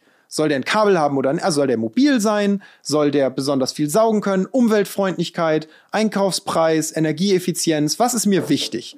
Und die haben dann gesagt, und dann nehmen sie mal nur zwei oder drei, die ihnen wichtig sind und gucken nur auf die und ignorieren alle anderen Faktoren. Und wenn sie dann noch keine Entscheidung treffen, dann fangen sie erst an, auf die nächsten Punkte auf ihrer Liste zu gucken. Und da dachte ich, krass, so kaufe ich jetzt mal einen Staubsauger. Und dann irgendwann saß ich, und das ist auch können wir gleich mal auf Kreativität kommen, weil das, was ich dann getan habe, irgendwann hat mir mein Chefredakteur Uke Bosse mal gesagt, Hauke, Kreativität ist Rekombination von Bekanntem. Und das ist der Kernsatz meiner Arbeit. Alles, was ich weiß, erfahre und höre, kombiniere ich einfach nur neu. Und Leute sehen das als Kreativität. Und ich habe diese Idee gesehen und gesagt, hm, in meiner Beziehung ist gerade irgendwas nicht cool. Wie könnte ich das ändern? Und dann dachte ich, wenn ich so einen Staubsauger kaufen kann, dann kann ich das doch vielleicht so ummodeln, das Konzept, dass das auch für andere wichtigere Entscheidungen funktioniert. Und habe halt angefangen, so Entscheidungen zu üben. Bin halt dann zu meiner Freundin hingegangen damals, so meiner Partnerin, habe gesagt, hier, Das, ist das ist meine. Liste. Okay. Das sind drei Dinge, die mir bei uns wichtig sind und das sind drei Dinge, die mich stören. Ich finde, dass wenn wir, wenn du mir zum Beispiel sagst, ich soll Freitagabends hier den Abwasch machen, dann ist das konträr mit Punkten auf meiner Unglücklichkeitsliste. So, lass uns das ändern, sodass das einfach so rutscht, dass wir beide glücklich sind.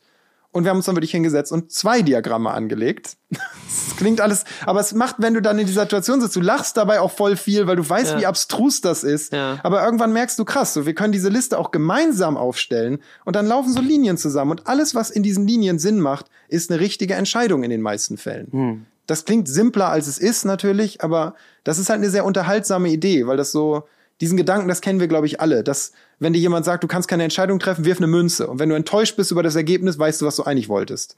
So, und so funktioniert das manchmal auch, dass du merkst, hm, das irgendwie hatte ich das Gefühl, der Punkt ist gut, ist er aber noch nicht, dann änder den halt. Was mich bei der Nummer total raushaut, ist, dass du in einem in sowas bescheuertem wie einem Stiftung Warentest Staubsauger-Test ähm, eine Lebensweisheit gefunden hast, die dein Leben so viel besser gemacht hat und Mhm. so viel, also die so viel Struktur gegeben hat und so viele Tools an die Hand gegeben hat, die du auch heute ge geilerweise teilen kannst. Vielleicht hört die Autorin des damaligen Artikels zu, das wäre der Oberhammer. oh Gott, das war nicht alles umsonst. Wahnsinn auf jeden Fall. Man, also das ist auch für mich so diese ungeahnte Inspiration, die in Mhm. so vielem steckt, wo man in dem Moment häufig gar nicht weiß, warum gucke ich mir die Scheiße eigentlich hier gerade an und dann irgendwann später so so so ein Goldstück da irgendwie rauszieht. Mhm. Also wahnsinnig interessant, dass es die, dass es ja den Weg genommen hat für Mhm. dich eigentlich. Krass. Ja, also irgendwie, das ist auch so, um auf dieses Kreativitätsding nochmal zu kommen. Ich habe irgendwann den Gedanken entworfen für mich, dass alles irgendwie, also ich finde auch alles wirklich interessant erstmal. Mich interessieren ganz viele Dinge. Ich habe ganz viel unnötiges Wissen über alle möglichen Sachen, weil mich das fasziniert hat in dem Moment. Und Hast du ein irgendwann, Beispiel? Pf, weiß nicht, das, was ich dir mit den Datteln erzählt habe, Ah, das irgendwie in ja. jeder äh, Feigen, mit, dass in jeder Feige eine Wespe steckt. Mir hat irgendwann mal jemand erzählt, dass Zuckerwürfel wurden erfunden, nachdem sich eine Dame irgendwie den Finger gekniffen hat beim Zuckerbrechen und darum war die Hälfte aller Zuckerwürfel rot, die ersten fünf Jahre in den Packungen. Das sind so unnütze Sachen, aber über fast jeden Gegenstand kann man irgendwas erzählen, was spannend ist. So. Und das finde ich total faszinierend. Und irgendwann ist mir aufgefallen, es gibt Menschen, die faszinieren sich für Dinge, die andere gar nicht interessieren. Und das ist was nur Positives. Wenn ich vor jemandem stehe, der Modelleisenbahn richtig geil finde, dann habe ich die einmalige Chance, die Leidenschaft zu kopieren für eine Sekunde. Mhm. Wenn ich dem zuhöre, dann kann ich das aufsaugen, wie geil diese Person das findet. So, und kann für eine Sekunde in was gucken, das mir so viel geben kann in einem anderen Bereich. So. Mhm. Und so habe ich angefangen, Dinge zu sehen. Und so habe ich dann eine Stiftung Warentest gelesen. Dachte so, krass, da hat sich jemand mit dem Konzept Entscheidungsfindung auseinandergesetzt für einen Staubsauger. Aber ich könnte jetzt was draus lernen für einen anderen Bereich in meinem Leben. So. Und das fand ich halt richtig großartig. Und daraus kam auch so diese, jeder kann auch irgendwas am besten. Hm. Vielleicht bist du der Beste darin, bei euch hier in der Wohnung den Wasserhahn zuzumachen, nachdem hm. du das gemacht hast. Da kommt am wenigsten Wasser raus, wenn hm. du das machst. Hm. Das klingt lapidar, aber ich könnte echt was davon lernen, wie man diesen Wasserhahn zu machen. Vielleicht machst du den einen perfekten Handdreher, so. Ja, Und in meiner nächsten Geschichte ist es dann drin, dass jemand sich damit auseinandersetzt, die ganze ja. Zeit darüber nachdenkt, wie er alles optimieren kann. So. Und das ist eine spannende Erzählung. Jemand, der alles in seinem Leben optimiert. Hm. Und so funktioniert Kreativität, finde ich. Hm. Das hast du gerade so schön ähm, aufgemacht, das Fass der Kreativität, weil damit wollte ich auch mit dir mhm. äh, heute drüber reden, aus ähm, ja, Gründen, die für mich natürlich auf der Hand liegen, für Leute, die äh, zuhören. Hauke schreibt eben sehr viele tolle Dinge, da haben wir gerade schon sehr lange und viel drüber geredet.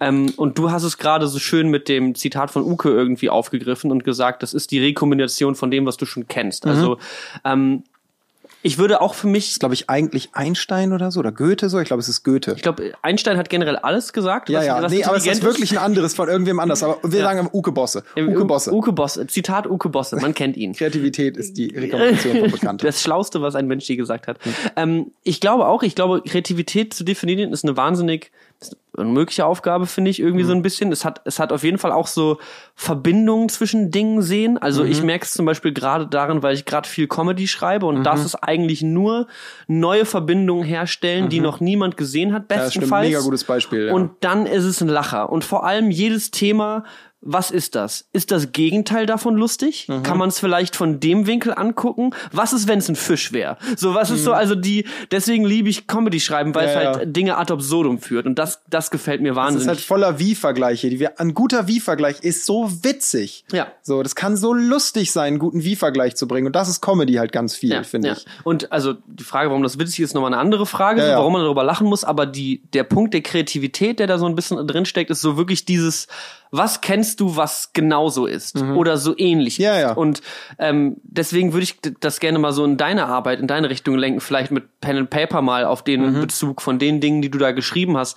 Wo würdest du sagen, ähm, vielleicht hast du eine gute Anekdote, ist die, hast, konntest du diese Definition anwenden oder hast daran gearbeitet und mhm. hast gesagt, guck mal, das kenne ich, aber jetzt machen wir das mhm. so oder etwas in der Richtung? So wie ich Pen and Paper kennengelernt habe, war es ganz stark der Gedanke, sich fra also für alle, die gar nicht wissen, was das ist, im Grunde setzt ihr euch an den Tisch und lebt ein imaginäres Abenteuer. Es sitzen drei, vier, fünf Spieler am Tisch oder Spielerinnen, die schlüpfen in die Rolle von Orks und Elfen und sonst was, völlig egal. Ihr könnt alles, alles spielen, was möglich ist. Mhm. Und eine Person ist Spielleiterin und die ist alle eure Sinne. Wenn ihr was seht, was hört, was riecht, dann fragt ihr, was sehe ich, höre ich und rieche ich. Und die reagiert auf alles, was ihr tut. Ihr sagt, ja, meine Elfe, die soll jetzt mit dem Pfeil dem Drachen ins Auge schießen. Dann sagt die Spielerin, ah, du triffst ihn voll ins Auge und der mhm. schreit und fällt aber runter und dabei haut er einen Stein von der Decke und der fällt neben dich, du musst wegspringen.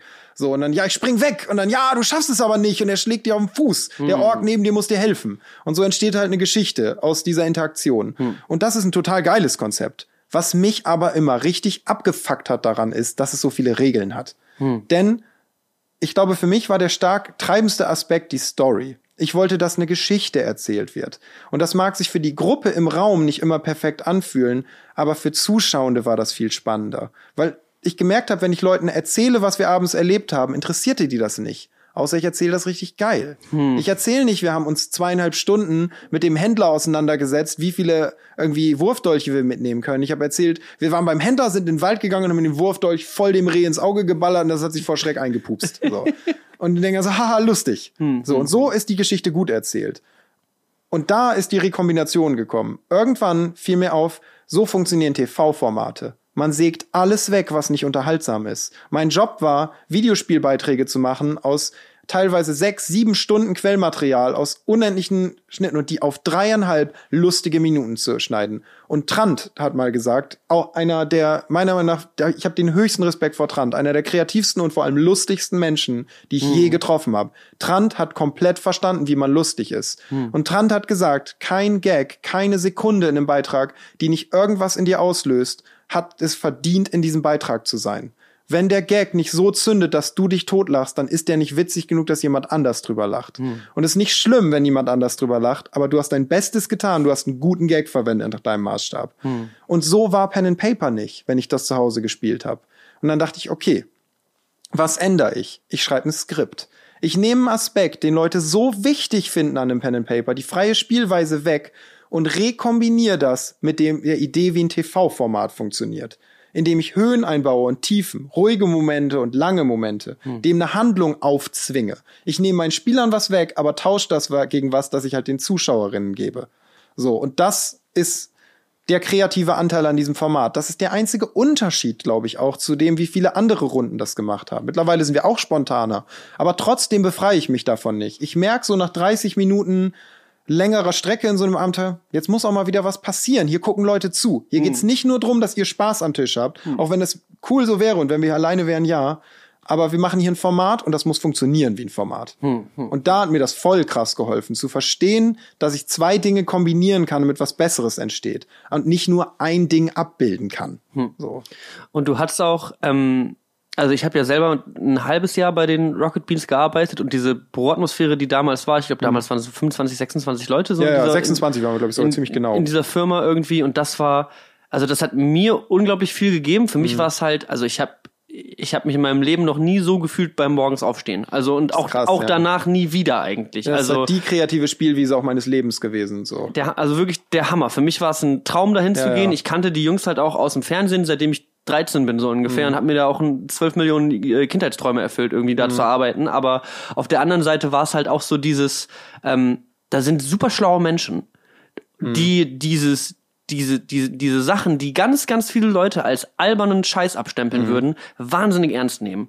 Und das ist auch sehr wichtig, dass das ernst genommen Ja. wird und dass man da sagt, so, das ist, Witze sind wichtig, Videospiele sind wichtig, Ey. Fernsehbeiträge, also dass, dass es diese Menschen gab und ich mit denen auch in Kontakt kommen konnte, äh, hat mir wahnsinnig viel gegeben. Voll, wir haben das alle richtig ernst. Ich stimme dir 100% zu. Die Zeit bei Game One und Rocket Beans ist die Zeit meines Lebens, in der ich, glaube ich, in der größten kreativen Spielwiese war, in der ich vielleicht je sein werde. Du bist, wie du schon sagst, die sind in morgens da reingekommen, da sind 25, 26 Menschen so, die alle leben für das, was sie da tun und die alle so viel kreative Energie mitbringen und auch Bock haben, sich Bälle zuzuspielen. Also ich weiß nicht, unser Peru-Ding ist nur entstanden. Ich habe das eigentlich mit irgendwem anders gemacht. Und dann kamst du vorbei und mein, dann meinte, irgendwie hast du das so gesehen und meinte, ja, da könnte man ja was animieren. Da hab ich gesagt, willst du das machen? Und dann haben wir das halt zusammen komplett gemacht, das ganze Ding. So, und hast du alle Animationen dafür gemacht, hast das geschnitten und so. Und so sind da halt Dinge entstanden. Dieses ganze Format hätte so, das Ding hätte nicht so ausgesehen, wenn wir nicht zufällig darüber geredet hätten. Ja. So, und das passiert halt in so einem Pool aus kreativen Menschen. Und deswegen, also das ist das, was jetzt im Nachhinein mir auch manchmal noch, also ich glaube, meine, meine große Schaffenszeit kam danach eben so in meiner Zeit bei Freaks auf meinem eigenen Kanal, Mhm. Ja, ja. weil ich da eben auch so, da hatte, da hatten wir auch so ein Büro und diese Spielwiese und alle waren beieinander ja. und alles hat sich die ganze Zeit ins, ins Unendliche hochge, äh, ja, hochgecircle-jerkt irgendwie. Aber so die Zeit, die danach gekommen ist, weil ich habe wahnsinnig viel Zeit da rein investiert, für mich war es immer wichtig, ähm, also ich war manchmal richtig genervt von Leuten, wo ich das Gefühl hatte, ich weiß nicht, ob das so produktiv ist, wenn wir jetzt hier darüber reden. So. Und Mhm. manchmal hatte ich auch echt so ein Ding von, quatsch mir da gerade mal bitte nicht rein. Das ist mein Ding und das, da brauche ich jetzt nerven niemanden. auch hardcore also, Kreativität, ja. Wirklich. Und das, da habe ich mir dann irgendwann in den Kopf gesetzt, ich will eigentlich dahin kommen, dass ich nur noch mit Leuten arbeite, die ich hundertprozentig respektiere Mhm. und hundertprozentig geil finde. Ey, voll, mega gute Erkenntnis. Die hatte ich viel später als du. So. Also ich, aber auf der anderen Seite, ich muss auch sagen, ich habe mich dann irgendwann dahin gearbeitet Mhm. und habe dann aber auch irgendwann gemerkt, ich habe mir jetzt eine Bubble erschaffen, die manchmal auch ein bisschen kontraproduktive Kreativität ist, weil manchmal braucht man auch Konflikt und manchmal Ja, ja. braucht man auch dieses, oh Mann, das, ich kann nicht glauben, Ja, dass diese Person so blöd ist. So, also, also letzten Endes habe ich danach auch wieder gemerkt, ich glaube, es war gut, einmal in diese Extreme reinzugehen, Mhm. aber man ist, es ist halt wie immer die Balance, die man da finden muss, um nicht, nicht zu viel sich von anderen beeinflussen zu Mhm. lassen, aber auch ein bisschen mal erst, erst, dass das Ego erst entrüstet ist und sagt, ach Quatsch, ich weiß schon, wie das besser geht. Und dann, wenn man abends im Bett liegt, so, verdammte Scheiße. Er hat Mhm. Voll. doch recht mit der Nummer. Also ich glaube, was du da ausfechtest, ist ja so der, für mich persönlich, ist es jetzt nur meine Meinung, aber der Kernkonflikt zwischen kreativer Arbeit und Kunst. Kunst existiert um ihrer eigenen Sein willen. Was ich tue, ist keine Kunst. Ich bin kein Künstler. Überhaupt nicht. Alles, was ich tue, hat nämlich einen Zweck. Ich tue das, um einen Zweck zu erfüllen. Ein Bild kann ich auch malen aus purem Sinn an Ästhetik. Und das muss ja nicht mal der Ästhetik irgendwie von anderen Menschen gefallen. Künstlerisches Schaffen ist super schwer zu definieren. Darum verstehen man so oft Kunst auch einfach nicht. Weil Kunst nicht mal verstanden werden will. In jedem Falle. So funktioniert Kunst. Und das ist das Problem, warum kreatives Arbeiten trotzdem noch Abrieb braucht. Man muss manchmal anstoßen, denn das folgt einem Zweck. Das erfüllt einen Zweck. Das will gefallen, das will Leute ansprechen, das will aufrütteln, eine Message erzählen. Das kann Kunst alles auch, aber es muss nicht. Kreatives Arbeiten in unserem Fall muss das. Ro- Also Pen and Paper zum Beispiel ist ein Format, das muss man gucken können, das muss an diesem Tisch stattfinden und das muss auch Spaß machen, das zu gucken über so und so Strecken, sonst ist das nicht, hat das seinen Zweck nicht erfüllt. Und wir haben auch schon Experimente gemacht, wie Space war so ein Beispiel. Das war so ein Live-Action-Rollenspiel-Ding. Da bin ich dran gescheitert. Ich habe zu viele Faktoren umgeworfen, habe zu frei gedacht und zu wenig daran, was dieses Format stark macht und was es funktionieren lässt. Zu künstlerisch mit dem gearbeitet, was ich eigentlich wie ein Designer angehen sollte. Also quasi auf Effektivität trimmen. Und das ist immer ein super schwer. Gibt's keine perfekte Antwort. Das ist genau wie du sagst. Manchmal ist es geiler, wenn man keinen Kompromiss machen muss, wenn man seine Idee einfach durchziehen kann. Und ich gucke manchmal auch lieber jemandem dabei zu, wie er grandios scheitert, aber es war wenigstens mutig. Aber manchmal ist es eben auch gut, wenn man Abrieb bekommt. Wenn man nicht die ganze Zeit machen kann, was man will, sondern jemand einmal schubst und sagt, ey, guck dir mal den Winkel von deiner Arbeit an, da könnte man schon was anders machen. Und das hat mir auch wahnsinnig in den letzten Jahren gefehlt. Also, dass mal irgendjemand, Mhm. ähm, dass ich, ich habe mich so hier irgendwie in so eine Hochburg hier in meinem Kiez auch irgendwie so reingebaut, ein eigenes Studio, Mhm. wo ich auch komplett alleine war, nur mit einem Kumpel, mit dem ich da Mhm. Videos gedreht habe, so der, aber mit dem ich sehr ähnlich getickt habe, so dass ich dann irgendwie auch, glaube ich, so ein bisschen den Bezug verloren habe. Und ich habe mich, glaube ich, tatsächlich, ich wollte mich immer als Künstler sehen. Also ich habe diese tatsächlich diesen, diese Unterscheidung noch nie so gehört, wie du sie gerade gesagt hast. Das ist das, was mich Hm. Auch gerade mal eine Doku gesehen über Stühle. Und da hat jemand gesagt, Stühle sind keine Kunst. Die sind in Museen. Das ist Design. Und Design und Kunst sind zwei kernverschiedene Dinge. Und was kreative Menschen meistens machen, ist Design. Aber es gibt auch kreative Menschen, die Künstler sind. Das, es gibt Überschneidungen, aber in der Regel sind das zwei verschiedene Dinge. Design ist keine Kunst. Krass. Ich find's geil, wie du so äh, ja, Dinge lernst und sagst, ja, ich habe mal eine Doku über Stühle gesehen. Also ich finde alles interessant. Ich bin dann auch extra nach Stockholm ins Stuhlmuseum gefahren. Echt? Ja, fand ich richtig gut. Wahnsinn.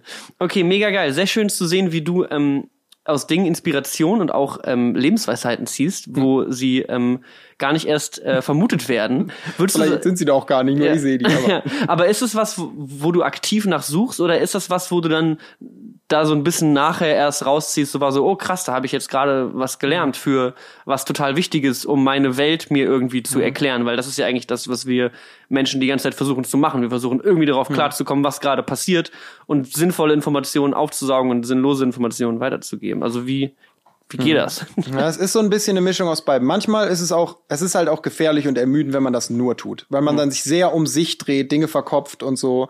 Aber ich habe mir über die letzten Jahre halt so einen Umgang damit kultiviert. Ich habe immer so ein Notizheftchen, da habe ich leider in meiner Jacke, aber so ein kleines Heft, wo ich immer einen Stift habe und Zettel. Wenn ich was sehe, was ich denke, das ist irgendwie für irgendwas Inspiration, schreibe ich das sofort auf, damit ich das nicht mehr vergesse. Dann habe ich einen kleinen pinken Notizzettel, der kommt da dran. Pink heißt, das ist eine Idee. Und ich setze mich jeden zweiten Freitag im Monat hin, gucke mir nur meine pinken Seiten an, leg mir die raus und denk darüber nach, was ich daraus machen könnte und ob die irgendeine Relevanz besitzen. Und wenn das nicht in diesem Buch war, dann ist es okay, dass das nicht mehr existiert. Weil vorher hat mich das verrückt gemacht. Ich habe mich manchmal hingesetzt und mir gedacht, was habe ich gesehen, das mich irgendwie beeindruckt hat? Habe ich irgendwelche Ideen vielleicht vergessen, die ich hatte und so. Und das wollte ich einfach nicht mehr. Das hat genervt. Und ich versuche das alles halt in Ordnung zu packen, denn kreativer Geist ist auch ein chaotischer Geist meistens Ja. leider. Ja. Und ich versuche meinen eigenen Geist zu ordnen, damit ich mit dem super Hm. zusammenleben kann. So. wahnsinnig, äh, wahnsinnig interessant, dass, äh, also das, das das Aufschreiben ist tatsächlich so eine offensichtliche, einfache Praxis, um Dinge sich zu, zu behalten, aber das ist tatsächlich das, was ich am häufigsten also was ich so lange erst lernen musste, dass ich mir Mhm. Dinge aufschreibe, weil ich bin dann auch immer, in dem Moment, wo ich die Idee habe, bin ich dann Mhm. so ergriffen, dass ich denke, wie könnte ich das denn jemals vergessen? Ich fühle ey, es doch gerade so sehr. Zehn Minuten später ist weg. So also ich glaube, ich habe ganz doll gemerkt, dass ähm, also auch das habe ich woanders aufgeschnappt. Als ich das erste Mal in Japan war, hat irgendwer mich danach gefragt, was ist so der Unterschied? Was ist in Japan so anders? Und habe ich gesagt, Japaner nach ganz lange Überlegen ritualisieren ganz viele Dinge. Alles wird in feste Abläufe gepackt und bekommt dadurch so viel Bedeutung. Und wenn ich Dinge in mein Handy schreibe, ist das bedeutungslos für mich. Das gehört nicht dahin. Ideen brauchen einen eigenen Ort. Das ist ein, das ist ein Ritual. Das hat Bedeutung, weil ich das so tue. Und nur dadurch bekommt das diesen Platz, den es verdient hat. Würde ich die gleiche Idee in mein Handy schreiben, würde das vielleicht genauso funktionieren. Es nervt. Das ist so ein Notizbuch. Ich habe das immer in der Tasche, wirklich pausenlos. Ich gehe überall mit diesem Notizbuch hin. Aber das fühlt sich so wichtig an, dass das ein Ritual ist. Und das darf man nicht auf alles übertragen. Das ist nicht, nicht alles im Leben ist wichtig, so. Man muss nicht für alles ein Ritual haben. Aber wenn man das Gefühl hat, ich hab was, das für mich Bedeutung haben soll, hilft das echt doll, sich eine Regel zu sagen und zu sagen, gib dem so viel Platz, wie das verdient hat in deinem Leben. Krass.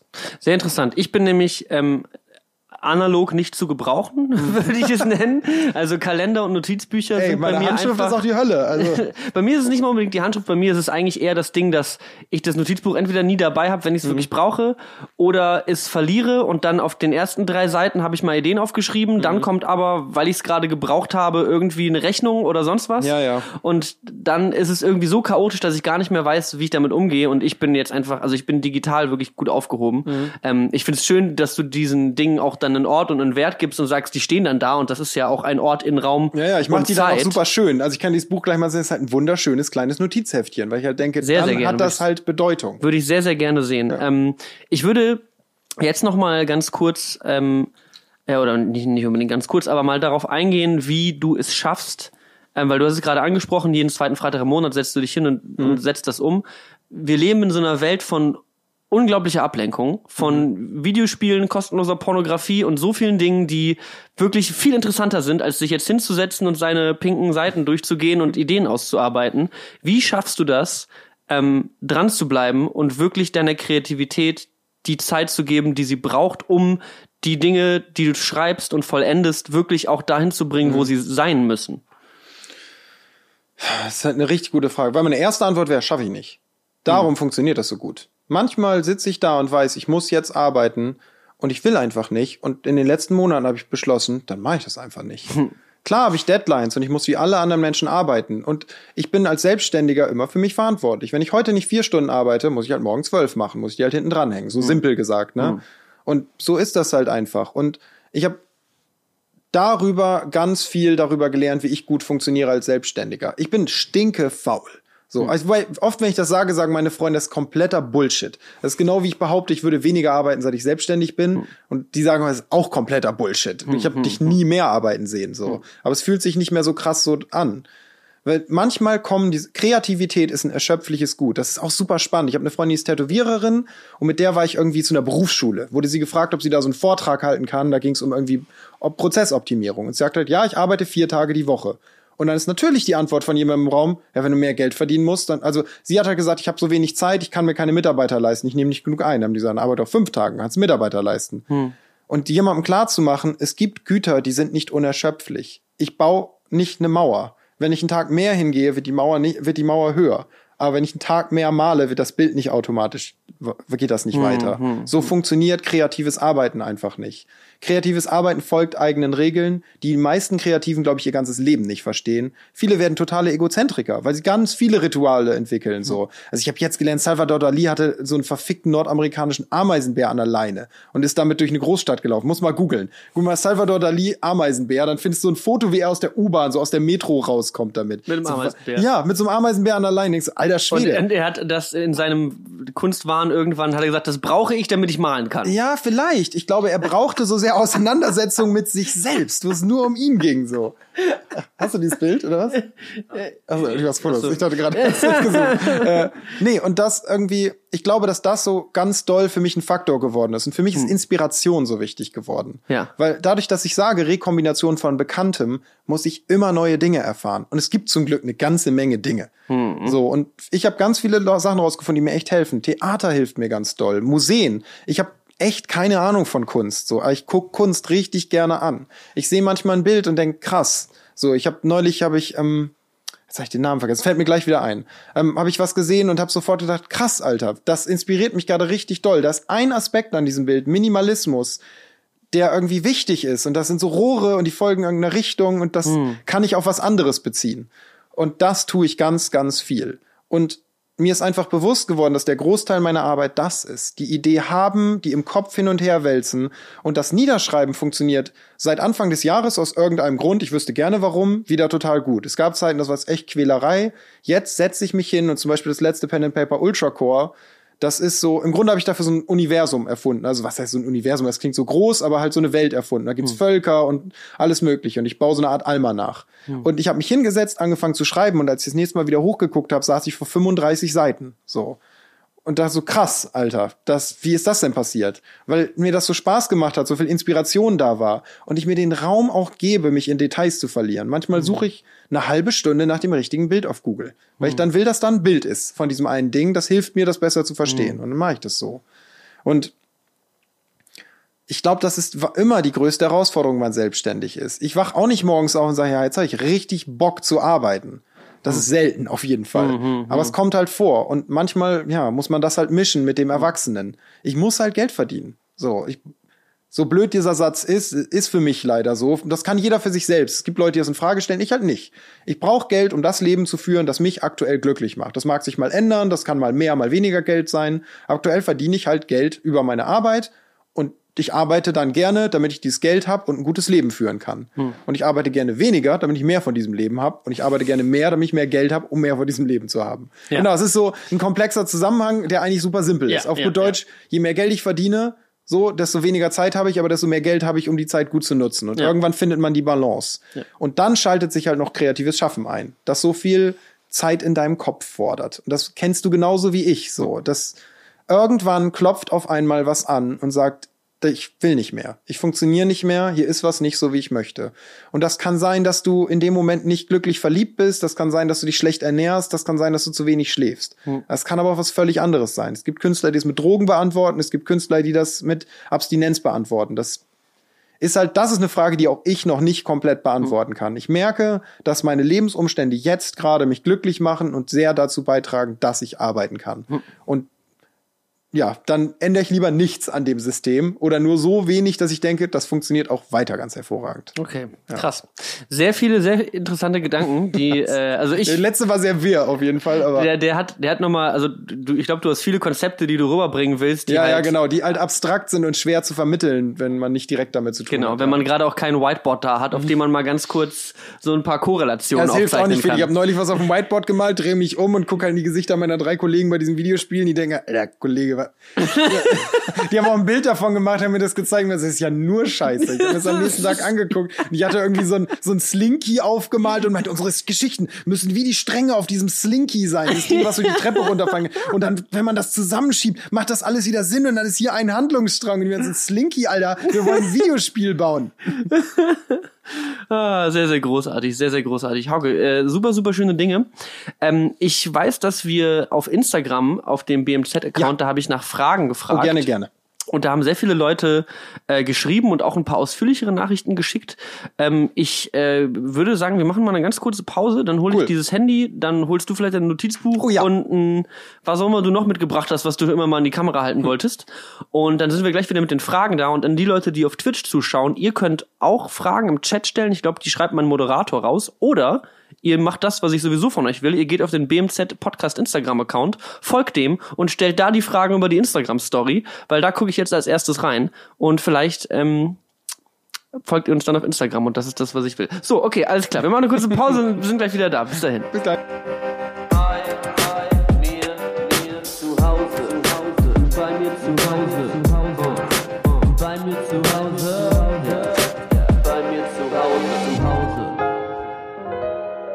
Hervorragend. Also Freunde, herzlich willkommen zurück. bei mir zu Hause. Hauke Gerd, das ist bei mir auf der senfgelben Couch. Ähm, und wir haben heute schon viel über Kreativität geredet und auch wie man Entscheidungen trifft und äh, Staubsauger kauft. Und all diese Dinge ähm, beschäftigen euch auch sehr anscheinend, denn wir haben einige Fragen bekommen. Und wir, ich habe hier eine längere Nachricht über Privatnachrichten äh, bekommen. Da hat jemand also einfach mal das Fragentool geskippt und ich lese jetzt mal diese längere.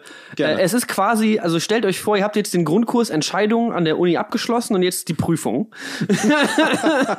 ihr bekommt jetzt hier einmal, also Hauke wird jetzt einmal als unser Entscheidungsdozent uns dabei helfen, diese Entscheidung zu treffen. Guti, ich hoffe, es ist okay, dass ich es vorlese, aber du hast es ja auch bei Instagram geschrieben an einen Podcast, also denke ich mal, das ist der Sinn der Sache, nicht wahr?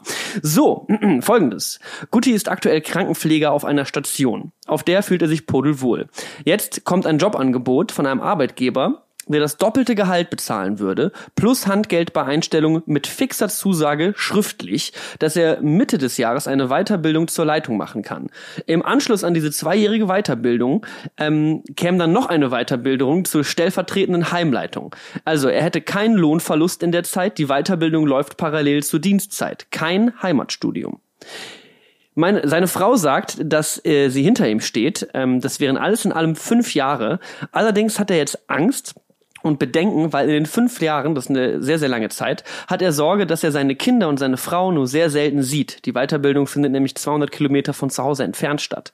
Ähm, das sind nur Blockwochen und er könnte am Wochenende nach Hause. Er hat aber Angst, dass man sich so weit auseinanderlebt, dass es nach den Weiterbildungen so ist, dass man sich trennen könnte. Das sind alles nur Spekulationen, aber er versucht das jetzt mal sinnvoll abzuwägen. Karriere oder auf die Gefahr, äh, oder Gefahr laufen, dass man so eine Chance nicht mehr wiederbekommt.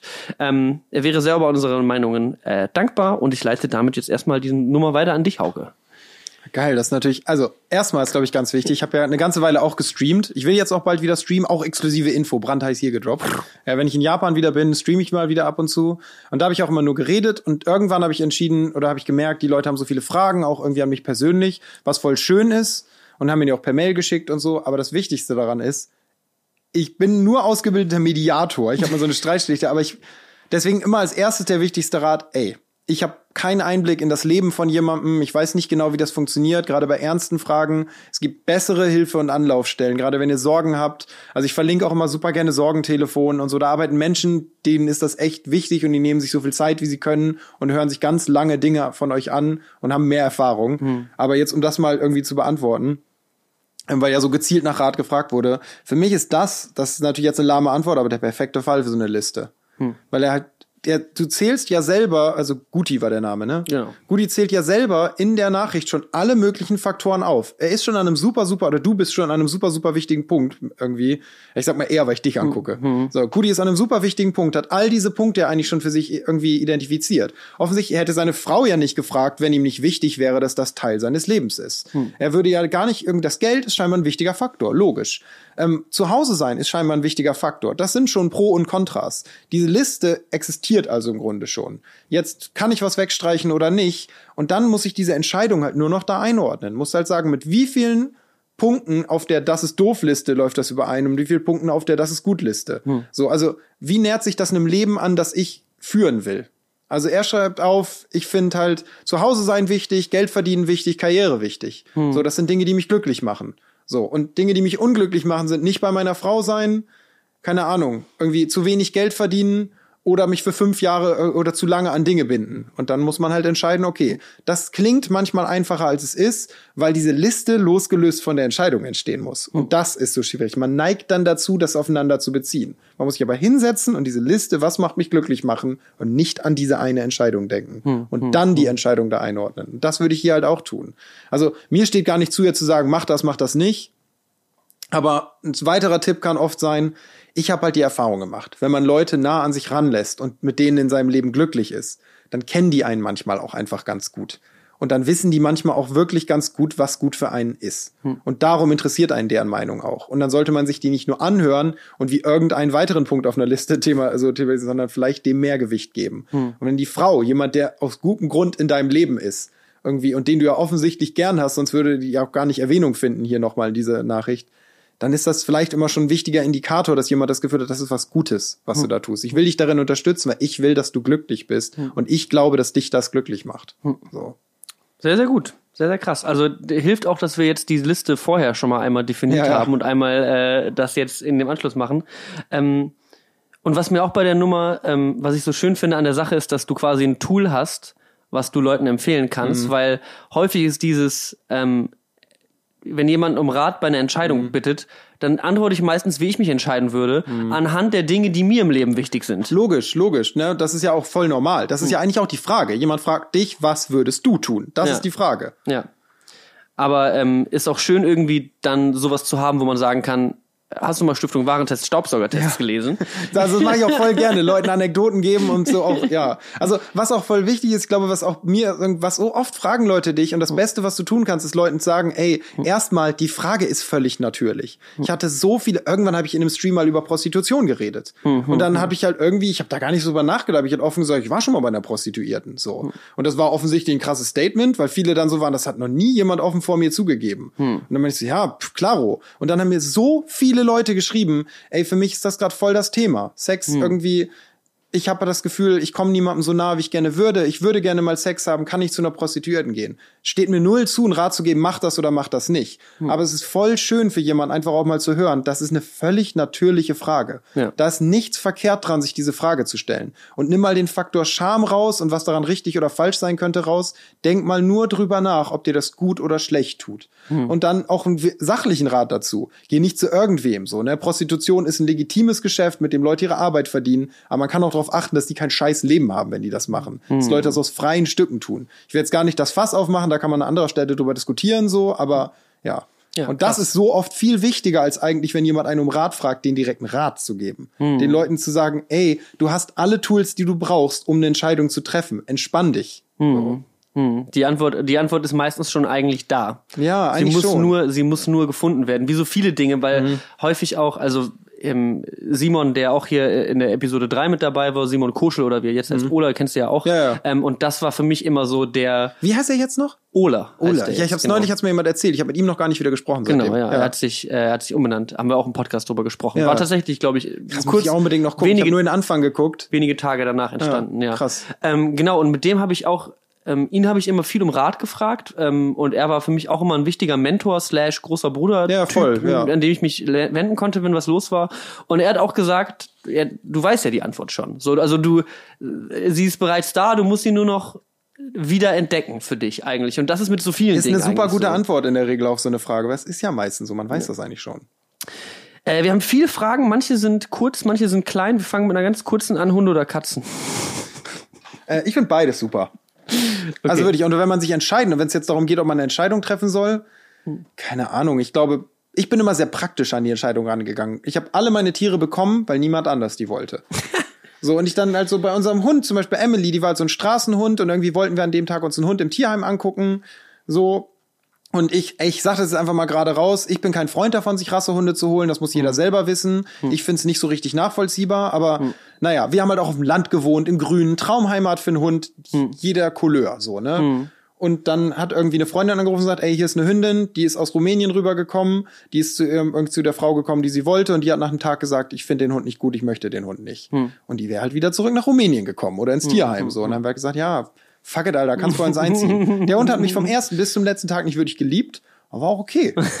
So, so und ich glaube, wenn man das so ein bisschen, wenn man sich selber mal so ein bisschen rausnimmt aus der ganzen Nummer und betrachtet, dass das Tier ein Lebewesen ist, das auch Bedürfnisse hat, dann ist die Entscheidung meistens echt einfach. Wenn man sagt, ich hätte gern ein Tier, ich wohne aber in einer winzigen Wohnung, mit einem Hund kann ich meistens wenigstens noch rausgehen, wenn ich in der Stadt wohne. Eine Katze muss dann in dieser winzigen Wohnung leben. Und das muss jeder für sich entscheiden. Aber ich finde, dann ist ein Hund eher auf der Hand liegend. So, weil man mit dem noch raus kann. Ich stehe auch, also ich stehe nicht wirklich vor der Entscheidung, aber ich will schon seit Jahren mal einen Hund haben, aber kann es nie mit meinem Leben äh, vereinbaren eigentlich. Ja. Und bin jetzt das erste Mal an einem Punkt, wo ich sagen könnte, ich könnte es glaube ich langsam Cool. vereinbaren, weil ich nicht vielleicht jede Sekunde, jede Sekunde weg bin, aber mal schauen, mal schauen.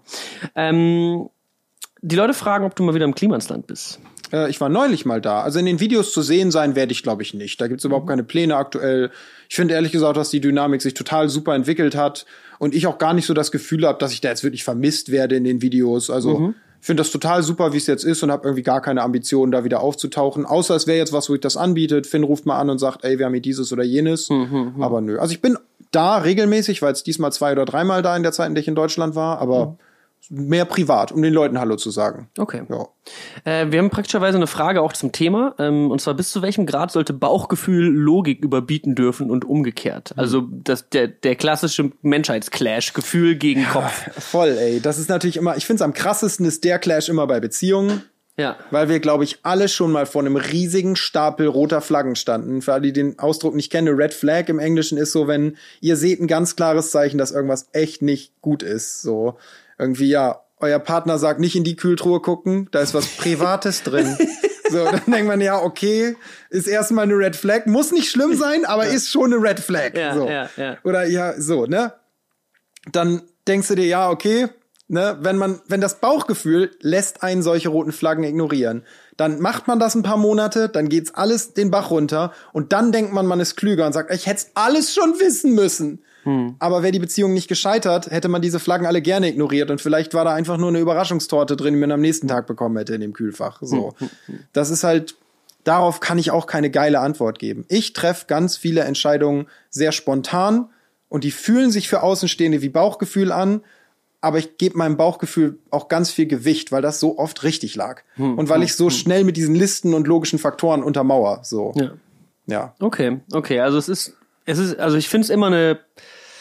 Ich finde letzten Endes ist der Bauch das, der immer die Wahrheit spricht, so, ein ungefähr. bisschen, also ja. die die die Logik kann irgendwie mich manchmal noch ein bisschen Mhm. reinlegen oder irgendwo habe ich einen Fehler in der Denkkette gehabt und deswegen Mhm. komme ich zu dem Schluss. Aber wenn ich am Ende des Tages da sitze und ich hatte ich hatte schon mal eine Entscheidung getroffen, mich die auch offiziell bestätigt und abge offiziell abgegeben, unterschrieben sozusagen.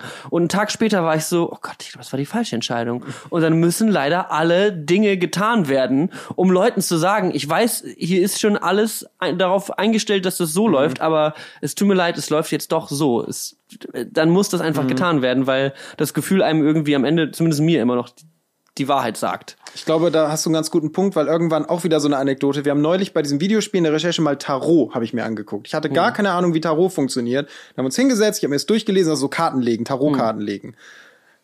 Und da ist mir was total Spannendes endlich mal klar geworden. Wir Menschen kriegen halt richtig gerne recht. Wir lassen uns so gerne in unserer Meinung bestätigen. Das hat auch so einen Namen, dieses Phänomen, das hab ich leider vergessen.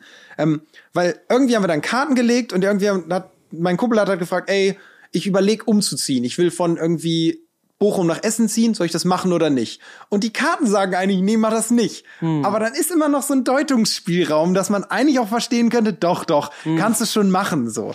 Und so sind, glaube ich, Logikgründe. Man kann sich die so leicht, das meintest du nämlich gerade, man kann sich die so leicht so legen, dass das irgendwie doch alles so passt, wie ich das gerne hätte. Darum meinte ich auch eben, man darf nicht an die Entscheidung denken, während man diese Liste erstellt. Weil Bauchgefühl kann man nicht abschalten. Ich kann versuchen, das zu beruhigen, aber manchmal wachen wir auf und fühlen uns einfach richtig mulmig mit irgendwas. Und es hört einfach nicht auf, egal wie sehr wir versuchen, uns zu beruhigen. Und das ist dann eigentlich immer ein ganz gutes Zeichen dafür, dass irgendwas nicht stimmt. So. Wirklich, wirklich. Also äh, für mich war es immer am Ende der, so bei den großen wichtigen Entscheidungen, die ich getroffen habe, da ging es immer hin und her und immer ja, nein, vielleicht dies, das. Und am Ende habe ich immer das Gefühl gehabt, mein Bauchgefühl hat von Sekunde eins eigentlich die Diskussion angegeben. Also es war eigentlich die ganze Zeit ein abgekartetes Spiel, aber die Logik hat dann letzten Endes ja. auch irgendwie in die Richtung gezeigt. Aber ich weiß nicht, ob sie das getan hat, weil das Bauchgefühl es wollte. ist nicht so geil, ist das Philipp Poisel oder so, Herz über Kopf. Es gibt auch so ein Ja, Lied. es gibt das so ist ein ganz smartes Wortspiel eigentlich. Ja, ich glaube auch. Es Muss auch mal anerkennen, wenn komische Musik gute Dinge hervorbringt. Deutsch-Pop-Artists schreiben auch manchmal echt intelligente Sachen auf. Da kommt mal, da kommt mal was bei rum, was man Finde ich auch, finde ich erwartet. Ähm, jemand fragt, wie man Prokrastination in den Griff bekommen kann. Wir haben da eben so ein kleines bisschen schon drüber geredet. Hm, Hast du noch irgendwie was, weil wir da auch da so ein bisschen ausgeartet sind relativ schnell. Du hast im Grunde für dich gesagt, du hast sie nicht im Griff, aber gehst dann trotzdem, also zahlst halt den Preis letzten Endes. Naja, dafür. Deadlines sind halt Deadlines. Und das ist das Einzige, wo ich wirklich hart mit mir selbst auch bin. Wenn ich zu einer Deadline nicht abgegeben habe, dann ist es ein Versagen. So, ich schieb keine Deadlines auf, wenn das nicht irgendwie anders geht. Und ich kann so lange prokrastinieren, wie ich will, aber ich muss mir immer bewusst sein, das muss ich am Ende trotzdem machen. Und das wissen wir alle. Aber hört halt auf, euch dafür in Kritik zu nehmen. Dann prokrastiniert halt so viel ihr wollt. Und ich glaube, das ist halt so, dass, wie ich damit einfach klarkomme. Wenn ich eine Woche Zeit habe für ein Projekt und sechs Tage prokrastiniere ich nur rum und mache alles am siebten, bin ich ja selber schuld. Aber ich habe es halt gemacht. Und dann bin ich auch nicht sauer auf die ersten sechs Tage. Ich denke dann, naja, aber sechs Tage World of Warcraft spielen war auch geil.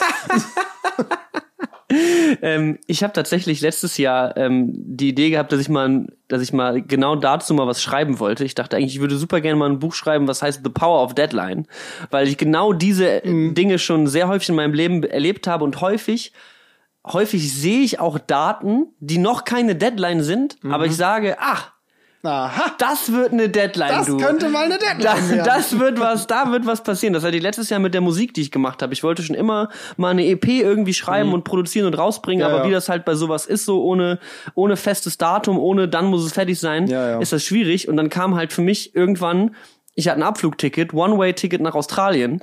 Und dann war ich so, das ist der Tag, in den steige ich in den Flieger und ich bis dahin wird es einfach fertig sein. Da hatte ja. ich irgendwie drei Monate Zeit. Das ist, glaube ich, relativ, also ich fand es relativ sportlich für mhm. fünf Songs, aber ist machbar.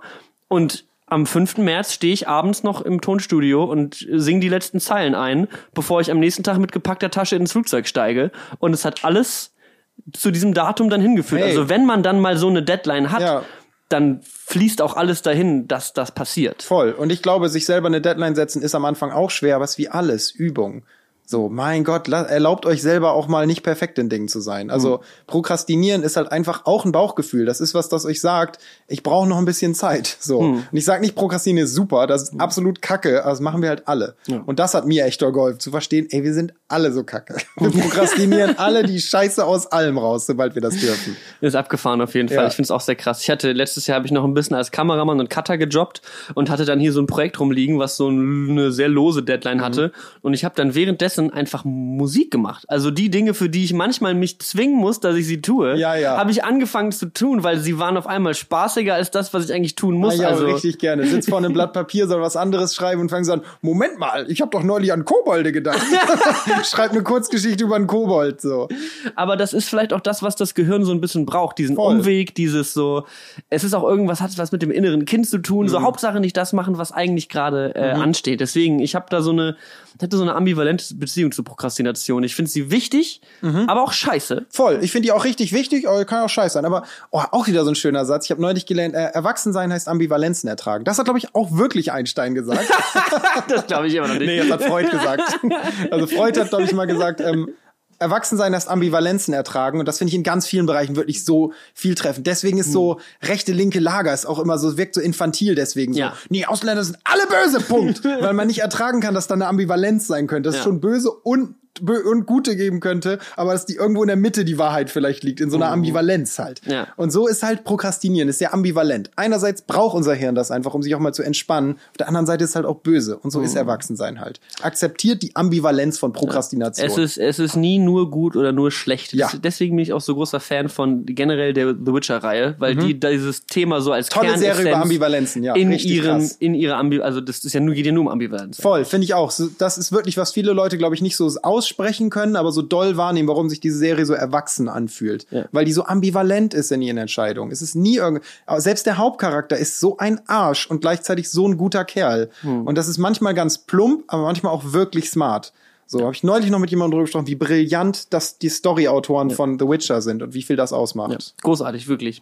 So, ich guck mal wieder rein. Ähm, die Leute, die auf Instagram Fragen gestellt haben, so viele schöne Fragen. Ähm, Ah, machst du denn, machst du dir viele Gedanken, das schreibt eins du schreibt, machst du dir äh, bei Entscheidungen viele Gedanken über die Konsequenzen davon?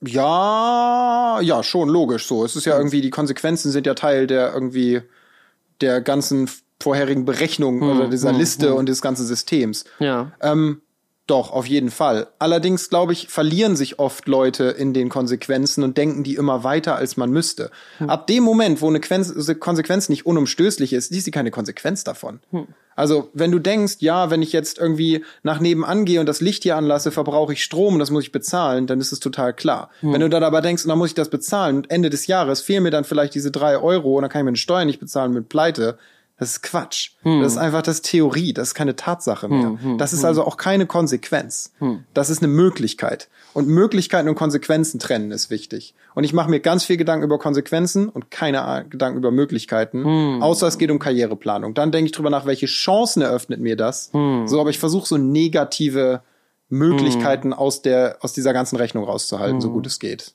Ein paar Fragen von den Leuten, die geht auch so in das Richtung von bereust du was oder was, hast Mhm. du schlimme Fehlentscheidungen, also diese Dinge, wo man eine Entscheidung getroffen hat, Mhm. weil das ist ja auch das, aber weil das geht in die Richtung von Möglichkeiten meiner Meinung nach, weil man hat Angst vor einer Entscheidung und den möglichen negativen Konsequenzen, so Mhm. ungefähr. Und Angst, was zu bereuen, ist, glaube ich, ganz, ganz groß bei Entscheidungen. Wie siehst du das mit Entscheidungen, die du getroffen hast? Also, ich glaube, ich kann verhältnismäßig ehrlich sagen, ich bereue ganz wenig. Ich bereue nicht immer nur Entscheidungen, die ich getroffen habe, die anderen Leuten Schaden zugefügt haben in irgendeiner Weise, die anderen Leuten Leid verursacht haben. Das bereue ich so, aber sonst, mir geht's vielleicht einfach zu gut. Ich bin nicht so ein negativer Mensch eigentlich in der Regel. Also ich finde mein Leben echt gut. Mein Leben wird auch eigentlich immer besser jedes Jahr. Ich werde auch gerne älter. Das finde ich eigentlich immer noch ganz cool. Das ändert sich vielleicht auch mal, aber ähm, es gibt Dinge, die ich bereue, bei denen ich eine Entscheidung nicht getroffen habe. Zum Beispiel Beards 3, das war ein Pen and Paper und das ist, für mich ist das so, alle anderen finden es gar nicht so schlimm, aber ich war mal live betrunken. Das war eine Live-Show, wir haben 600 Leute eingeladen, ich glaube, oder 300, 600, ist ja auch egal, war so voller eh nicht gemerkt. So, und dann war in, so einem Theater eine Live-Show, ich habe so viel Arbeit in dieses Skript investiert. Ich glaube, ungelogen, dass dieses Skript 100 Seiten lang war, wirklich DIN A4 Seiten, mit interaktiven Spielen und allem und alle haben so hart dran gearbeitet, nicht nur ich, so.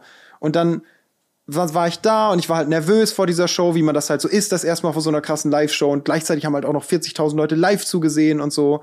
Und hab halt dann einfach nichts gegessen und dann stand abends irgendwie Met auf dem Tisch, habe ich richtig einen über den Durst getrunken. Es war jetzt auch nicht, dass ich da irgendwie völlig über die Stränge geschlagen habe, aber ich war offensichtlich besoffen und so besoffen, dass ich diese Show nicht mehr richtig hingekriegt habe. Es hat schon noch irgendwie funktioniert und am Ende haben die meisten mit einem Zwinkern und einem Lachen drüber sagen können. Und auch daher kam auch irgendwann so ein Spitzname Haha Blauke und so. Und ich habe halt schon mal auch vor einer Kamera gesagt, ich finde diese Spitznamen nicht schlimm, aber ich finde auch nicht witzig. Denn ich kann darüber nicht lachen. Das ist Versagen, das ich nicht toleriere und mir nicht verzeihe. Das war unfair meinen Kollegen gegenüber. Alle haben richtig Arbeit da reingesteckt. Und weil ich mich nicht im Griff hatte und nicht kalkuliert habe, dass es einfach nicht smart ist, jetzt noch ein Met zu trinken und vielleicht einfach gar keinen Alkohol zu trinken, weil ich das so leichtsinnig getan habe in dem Moment, das bereue ich. Ich bereue, dass ich das nicht in dem Moment gesehen habe, dass ich nicht professionell genug war, das zu erkennen. Und im Nachhinein kann ich ja nur daraus lernen. Ist aber auch nicht so, dass ich mich jeden Tag zermarter. Ich bin nicht wütend auf mich selbst oder so. Denke, was bist du für ein Vollidiot? Denke, ja, mein Gott, war halt kacke, aber ich kann jetzt auch nur was draus lernen. Natürlich auch, weil es keinen krassen Schaden angerichtet hat. Ja. Aber es ist schon was, das ich bereue. Ich bereue, dass das so gelaufen ist. Ich glaube, das ist auch eine Sache, ich würde das so ein bisschen als Fauxpas einordnen, Mhm. an etwas, was, das ist passiert und das ärgert dich jetzt auch, aber das war jetzt keine von diesen großen, essentiellen Entscheidungen, die großen, Ja, ja. ähm, die großen fünf, die großen, wie man auch immer das äh, nennen mag, so ungefähr, ähm, wo du jetzt sagst, so, das war, ähm, das war jetzt nicht die Entscheidung, wo du tagelang drüber nachgedacht hast und Mhm. Also- dann gesagt hast, ich Ja, trinke das jetzt. Ich bereue keine der großen Entscheidungen. Also ich glaube irgendwie, dass ich bin sehr gut darin, Scheitern nicht so doll abzuspeichern. Wenn Dinge schief gehen, dann speichere ich die manchmal gar nicht so richtig doll als Fehlschlag ab Hm. oder ich sorge, weil es ein Fehlschlag weitergeht. So. Also ich, ich hadere sehr wenig mit mir selbst bei der nächsten Entscheidung. Hm. Das ist auch nicht alles irgendwie meinem eigener Verdienst. Mir fällt das einfach nicht so schwer, das Hm. zu entscheiden, weil ich denke, ja, wenn es schief gegangen ist, habe ich eben schon mal gesagt, Kompromisse nerven mich, wenn es um Entscheidungen geht. Wenn ich zum Beispiel mit Grafikern über Dinge diskutiere und ich sage, ich fänd's so besser und ich merke, die Person sagt, nee, finde ich nicht, dann sage ich, okay, wir machen's so, wie du willst. Wenn's scheiße wird, hältst du deinen Kopf dafür hin. Wenn's geil wird, ist es alles dein Verdienst. und damit kann ich viel besser leben. Ich bin nicht sauer auf dich, wenn das scheiße wird, weil wir es wenigstens so gemacht haben, wie du es wolltest und nicht einen lahmen Kompromiss gemacht haben. Ich diskutiere sau ungern mit Grafikern. Ich diskutiere nicht mit Tonleuten. Ich kann das nicht. Darum hole ich die Leute. So, und das verstehe ich ganz oft nicht, warum Leute das tun. Jemanden bezahlen, damit er was für einen tut und den Leuten dann vorschreiben, wie sie es tun sollen. In einem gewissen Rahmen ist das völlig in Ordnung und wir können uns davon nicht frei machen. Aber Alter, wenn du eine Bäckerei hast und du holst dir einen Grafiker, der dir ein Schild macht, dann halt die Schnauze. Der ist Grafiker. Darum hat diese Person das gelernt und kann das besser als du. Sonst könntest du ja dein Schild malen. So. Wenn du dann meinst, ja, könnten wir das I vielleicht wie eine Kornähre machen, das halte ich für pfiffig. So, dann dann, und der sagt, mm, dann hör auf das mm und mach das einfach nicht. So. Ah, einfach großartig, Hauke, einfach großartig. Ich stimme dir absolut zu. Vor allem Kompromisse ist das allerletzte. Also nervt fast in, immer, der, ja. in der kreativen Welt sind Kompromisse das allerletzte irgendwie. Dann zu sagen, Ja. lass uns was machen, womit wir beide unglücklich sind. damit es fair ist. ist in Beziehungen auch ganz oft. In Beziehungen ist es noch schwieriger oft, aber es ist wirklich, ich finde es auch, dass gerade so im kreativen Arbeiten, ich sehe lieber Dinge echt grandios scheitern, als Hm. in Bedeutungslosigkeit dümpeln. so, weil, keine Ahnung, wir alle haben richtig ungern die letzte Folge Game of Thrones, äh, letzte Staffel Game of Thrones gesehen, oder die meisten von uns. Nicht, weil die Rotze scheiße war. Wir brauchen sie jetzt auch nicht reinsteigern. Die war nicht katastrophal schlecht. Die war langweilig, die war unbedeutend. Und das ist fast noch schlimmer als katastrophal schlecht sein. So. Hm, Okay, ja, finde ich, stimme ich dir absolut zu. Stimme ich dir absolut zu. Ähm, wir haben über das Thema Reisen nicht so wahnsinnig viel gesprochen Nö. tatsächlich. Wir haben nur äh, kurz mal angeschnitten, du hast es kurz erwähnt, dass dir wichtig ist, dass du von überall arbe arbeiten kannst und äh, Reisen demnach ein großer Teil davon ist. Und jemand fragt auch, ähm, eine Frage, die ich auch manchmal gefragt werde, ob du dich auf Reisen manchmal einsam fühlst. Witzig. Wurde ich gestern Abend gefragt. Das halte ich für eine sehr smarte Frage, die mir ganz wenig gestellt wurde. Und gestern Abend war ich ja hier, habe ich ja erzählt, im Kater irgendwie. Und auf einmal kommt Kat, die ich an dem Abend kennengelernt habe, stellt sich so auf der Tanzfläche, während ich tanze, neben mich, guckt mich an und sagt, bist du eigentlich manchmal einsam? Und ich höre auch so auf zu tanzen. voll, voll die ernste Frage. Und Kat und ich haben uns halt an dem Abend kennengelernt. Ich finde Kat Willkommen hammer in cool. Berlin. Ja, ich Kat ist hammer cool. So. Und ich dachte so, okay, dann unterhalten wir uns halt jetzt so. Und ähm, ja, ich bin, also auf zwei Arten. Du hast eben schon mal ganz geil angeschnitten, als du bei den Freaks warst, wie geil das manchmal ist, mit anderen Leuten zusammenzuarbeiten. Ich bin professionell unglaublich einsam. Ich habe niemanden, mit dem ich mir Bälle zuspiele. Und das ist kein Aufruf an euch, spielt mir bitte diese Bälle zu. Denn was du eben auch gesagt hast, wo ich dir 100% zustimme, Respekt ist so wichtig. Und das heißt nicht, dass ich die Meinung anderer Leute nicht respektiere, aber professioneller Respekt, der kommt nicht von ungefähr. Man ein, das ist manchmal willkürlich. Man trifft jemanden und findet irgendwie geil, was die Person macht. Dann gibt man was auf ihre Meinung und dann spielt man sich so Bälle zu. Und ich habe Leute, mit denen ich arbeite. Ich habe Leute, die wirklich pausenlos für mich arbeiten. Ich arbeite für Leute ganz viel. Aber so wirklich auf Augenhöhe habe ich so selten. Und ich, deswegen bin ich da auch so gierig nach. Mit Alvin zum Beispiel bei Rocket Beans habe ich das. Dass wir halt uns gegenseitig Ideen zuspielen. Aber wir tun auch so unterschiedliche Dinge. Er macht halt Grafik, ich mache halt die Ideen und dann werfen wir uns ab und zu Bälle zu und ganz viel dieser Ideen werden dann auch zu einem und das ist voll geil, weil wir uns gegenseitig respektieren. Aber darüber hinaus ist es manchmal echt schwierig, das zu haben. Und das ist der eine einsame Aspekt. Und ich würde lieber zusammenreisen. Das kann ich jetzt einfach ehrlich so sagen. Ich hätte lieber jemanden, der mit mir reist. So, aber habe ich halt nicht. Und ich muss halt auch so persönlich sagen, ich, mir ist absolut bewusst, dass mein Lebensstil, also für alle, die es gar nicht wissen, ich reise halt nur. Ich habe gar keinen festen Wohnsitz. Ich habe in Deutschland bin ich gemeldet und wohne auf dem Papier bei meinen Eltern. Und wenn ich hier bin, bin ich da dann auch schon mal. Aber sonst fahre ich halt sehr viel rum. So, so, ich bin schon regelmäßig in Deutschland, aber eben nicht dauerhaft. Und das führt halt dazu, dass man einen Lebensstil hat, der ist einfach schwer zu vereinbaren mit dem Gegenteil von Einsamkeit.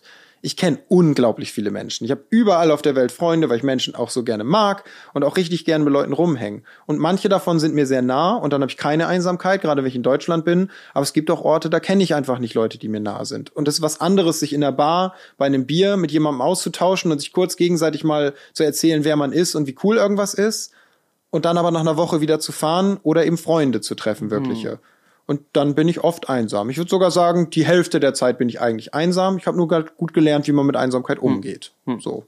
Ja, sehr interessant. Und wie würdest du sagen, gehst du damit um? Also verbringst du, verbr äh, für mich war es was, alleine reisen zu gehen. Letztes Jahr war das erste Mal, dass ich lange Zeit alleine reisen gegangen bin. Das ist mir schon ein paar Mal vorgekommen, dass ich alleine unterwegs war. Aber mal über längeren Zeitraum mit mir alleine zu sein und auch zu merken, auch, auch sich selber mal genug zu sein. Also ich habe das immer so gehabt, für mich hatten Momente fast keinen Wert, wenn ich die nicht geteilt habe. Ja, voll, und ich habe auch gemerkt, wie ich mich irgendwo hinsetze, einen Kaffee trinke und das erste Mal so ein Glücksgefühl bekomme von, oh, hier ist ja schön, hier ist ja nett, aber dann sofort auch das Handy zücken wollte und Freunden ein Foto schicken wollte. So nach dem Motto, guck mal, wie nett es hier ist. Es ist nett, oder? Es ist nett, was hier gerade, es ist nett. Es Wir haben das geteilt! es ist, ich bin hier nicht alleine. Ja. Und dann aber irgendwie jetzt mit der Zeit, also das habe ich letztes Jahr auf der Reise so viel gelernt, einfach mal mir selber komplett genug zu sein in dem Moment und zu sagen, es ist okay hier, es war toll und jetzt gehe ich nach Hause und das habe ich jetzt niemandem erzählt und das ist in Ordnung. Das ist für mich auch so ein bisschen, ich kann das super, super gut nachvollziehen, weil mir ging es genauso. Ich hatte das zum Glück gar nicht so doll, dass ich diesen Moment dann so teilen wollte, also sofort das aktiv getan habe. Aber bei mir war es oft so, dass ich dann mein Handy raushole und mal kurz auf WhatsApp gucke, mal irgendwem schreibe und so. Und da hat die Zeitverschiebung doll geholfen. Die ist echt scheiße nach Japan. so, dass der halt auch einfach keiner antwortet. Ja. Und irgendwann am Anfang, ich war, also, verschiedene Gesellschaften haben so einen ganz verschiedenen, das ist, glaube ich, mal so einer der wenigen Punkte, an denen ich mal raushängen lasse, so, oh, Reisen bildet ein und bringt einmal Dinge bei. Verschiedene Gesellschaften haben ganz verschiedene Umgänge damit, wie man mit Einsamkeit umgeht. Und in den USA ist, hatte ich das Gefühl, eine Gesellschaft, die dich doll dazu erzieht, dass du einsam sein musst auch mal. Du musst alleine funktionieren können. Es ist nicht richtig, alles teilen zu wollen und nicht alleine existieren zu können. Und das habe ich als Eigenanspruch für mich auf einmal entwickelt. Habe versucht zu sagen, das geht nicht, Hauge, Alter. Reiß dich mal zusammen. Du musst jetzt mal alleine sein können. Du kannst jetzt auch mal eine Woche einfach hier sein und nicht mit irgendwem abhängen und keine Freunde versuchen zu finden, so. Und dadurch wurde ich dann auch irgendwann unglücklich. Und dann habe ich gemerkt, das ist auch nicht so richtig das Geilste. Und die Wahrheit liegt auch hier wieder irgendwo in der Mitte. Wenn ich einsam bin, suche ich manchmal einen aktiven Ausweg. Ich zwing mich einfach aufzustehen und in eine Bar zu gehen, ins Museum und einfach jemanden anzusprechen. Hm. Und auch mal ehrlich zu sagen, hey, ich bin alleine hier, haben Sie vielleicht Lust, mit mir rumzulaufen? Wenn du das Gefühl hast, jemand ist nett und man ist eh schon im Gespräch, vielleicht wird ja ein nettes Gespräch daraus. Oder auch einfach so mal kurz mit jemandem zu reden. Oder offen Freunde suchen zu gehen. Wenn ich in Tokio bin, bin ich einfach gezielt an Orte gegangen, wo ich wusste, da sind Japaner oder auch Westler und irgendwie andere Ausländer, die einfach Lust haben, Leute kennenzulernen und Freundschaften hm. zu schließen. Und habe versucht, Freunde zu finden. Und manchmal zwinge ich mich zu sagen, nee, ey, lenk dich mal nicht von dir selber ab. Häng doch mal mit dir rum. So zum Kotzen bist du auch nicht, dass du nicht mit dir abhängen kannst. Und ey, ne, wenn man dann so hört, ja, der beruflich erfolgreich, bla, und wir vermitteln alle gerne das Bild, wir sind Erwachsene, die alles geschissen kriegen. Ich finde mich auch manchmal echt zum Kotzen. Hm. Ich wache auch manchmal morgens auf und finde mich richtig scheiße ab. Keinen Bock mit mir abzuhängen. Aber das ist ja kann kein Dauerzustand sein. So. Hm. Also ihr könnt euch nicht pausenlos immer Scheiße finden. Ja. So, sondern man muss auch mal sagen, wie du schon sagst, ich sitze jetzt bei einem Kaffee, trink den und anstatt mit nach dem Blick von jemand anderem zu suchen, schaue ich mich hier einfach um. Ich mhm. existiere in diesem Moment und dieser Szenerie und die einzige Meinung, die wichtig ist, ist, wie ich das gerade finde. Ja. Und nur ich selbst reflektiere mich jetzt. Ja. Und so. das, da ist auch wahnsinnig viel was man da rausziehen kann, so mhm. aus diesem, also aus dieser Fähigkeit so ungefähr. Ja. Also ich habe gemerkt, wie also am Anfang meiner Reise stand halt so dieser Punkt zu sagen, ich teile jetzt erstmal nichts mehr. Ja. Und ich gehe jetzt immer nicht auf Social Media, weil da habe ich jetzt die letzten vier Jahre jeden Tag drauf verbracht. Und mhm. ich, ich bleibe jetzt erstmal hier, so in dem Moment. Und da irgendwie auch erstmal zu lernen, was, was mir wieder wichtig ist. Mhm. Ist so, also es, es klingt, es klingt immer so dämlich irgendwie, wenn man es ausspricht, mhm. aber eigentlich ist es es ist halt die Welt, in der man irgendwie lebt. Irgend, also ja, durch, ja. durch diese Selbstdarstellung, durch dieses durchgehende, Wir haben das machen die, total krass das. narzisstische Gesellschaft aufgebaut. Das finde ich, meine ich überhaupt nicht wertend. Hm. Das finde ich ist ein total logischer Schritt unserer Gesellschaft, dass wir uns so viel mit uns auseinandersetzen als Individuum, das in so einer extrem vernetzten Gesellschaft existiert und einfach Angst hat, der Bedeutungslosigkeit in dieser Masse anheimzufallen. Ist hm. total hm. logisch, dass wir uns so viel mit uns beschäftigen. Nur sollten wir das halt konstruktiv tun und auch irgendwie offenherzig und nicht bösartig destruktiv. Ja. Sich selbst positiv darstellen ist kein Auseinandersetzen mit sich selbst, meiner Meinung nach. Ja. So. Sehr schön. Sehr schöne Aussage. Ich schaue noch mal ganz kurz in meinen Discord rein. Da hat nämlich mein, äh, mein guter Moderator bestimmt auch noch mal ein, zwei Fragen aus dem Twitch-Chat also rausgeschrieben. Twitch-Chat hast du stimmt. Ach, oh, sehr gut. Du hast äh, toll, was du alles hast. was du alles hast. Ich bin jetzt halt schon toll, was dieses Internet, was da alles geht ich bin halt digitale, digitaler Minimalist mittlerweile. Also ich oh. habe mich einfach überall, das ist jetzt eine sehr äh, extreme Aussage, aber ich habe mich schon so ein bisschen, ich hatte vorher alles überall und wollte mhm. das auch haben und jetzt langsam geht's so ein bisschen zurück und merkst so, also ich glaube, ich vorher wollte ich immer zu viel. Und mhm. jetzt will ich ein bisschen. Ich auch. Ich habe vorher richtig gern Dinge besessen und jetzt habe ich immer Angst, dass zu viel ist. ja, Tatsache. Du hast natürlich auch nochmal deine, deine Habt und Gut ein bisschen. Ja, ähm, ja, ja, ja. Äh, rausgehauen. So, hier sind ein paar. Ähm, meine Frage wäre, was machst du aus deinem, um aus deinem Tief herauszukommen? Lässt du es einfach geschehen oder handelst du aktiv dagegen? Ähm, das ist genau so eine Frage, vor der ich manchmal Angst habe, weil es darauf keine Antwort gibt, die verantwortungsbewusst wäre. Hm. Ich kann erzählen, was ich tue, das ist kein Tipp, was man tun kann. Ich habe für mich einen Umgang damit entwickelt, der ganz doll sich bewusst machen beinhaltet. Jeder, der eine Winterdepression kennt, hat die jedes Jahr. Da könnt ihr nicht viel gegen machen. Aber schreibt euch mal auf, wie sich das anfühlt. Das Problem, das ihr habt, ist, dass ihr nicht wisst, dass das eine Winterdepression ist. Ihr sitzt da, oder so ist bei mir, ich sitze da und bin einfach totunglücklich.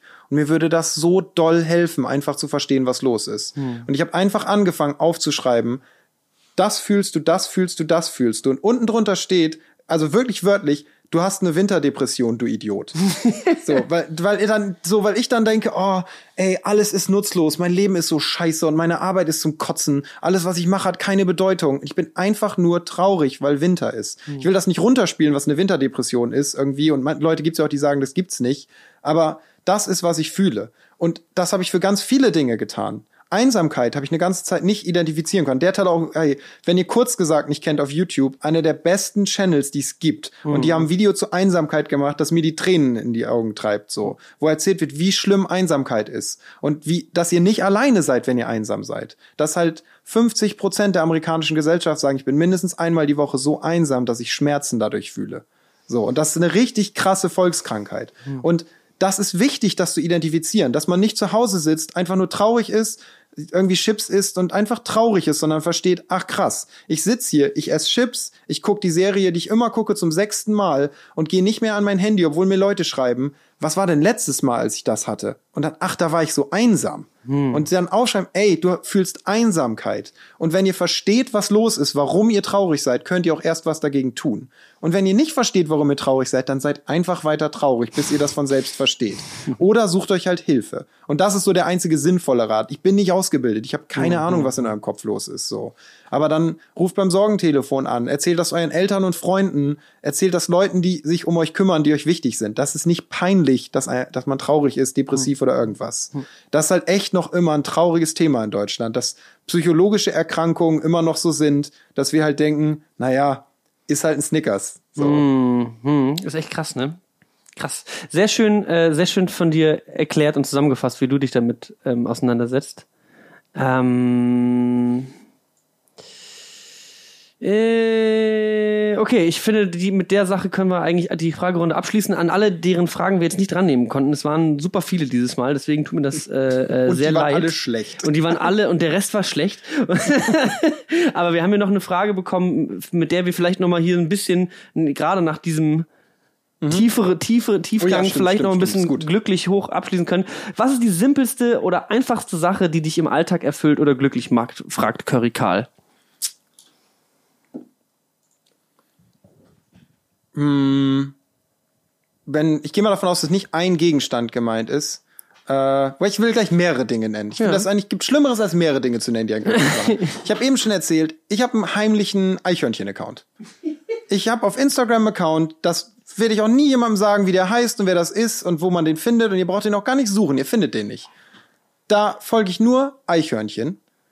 Und wenn alles Kacke ist, gucke ich mir einfach Eichhörnchen an. Ich finde Eichhörnchen der Oberknaller. Dann gucke ich mir eine Stunde lang Eichhörnchen auf Instagram an, like jedes Bild von oh. denen, finde die alle nur Knaller.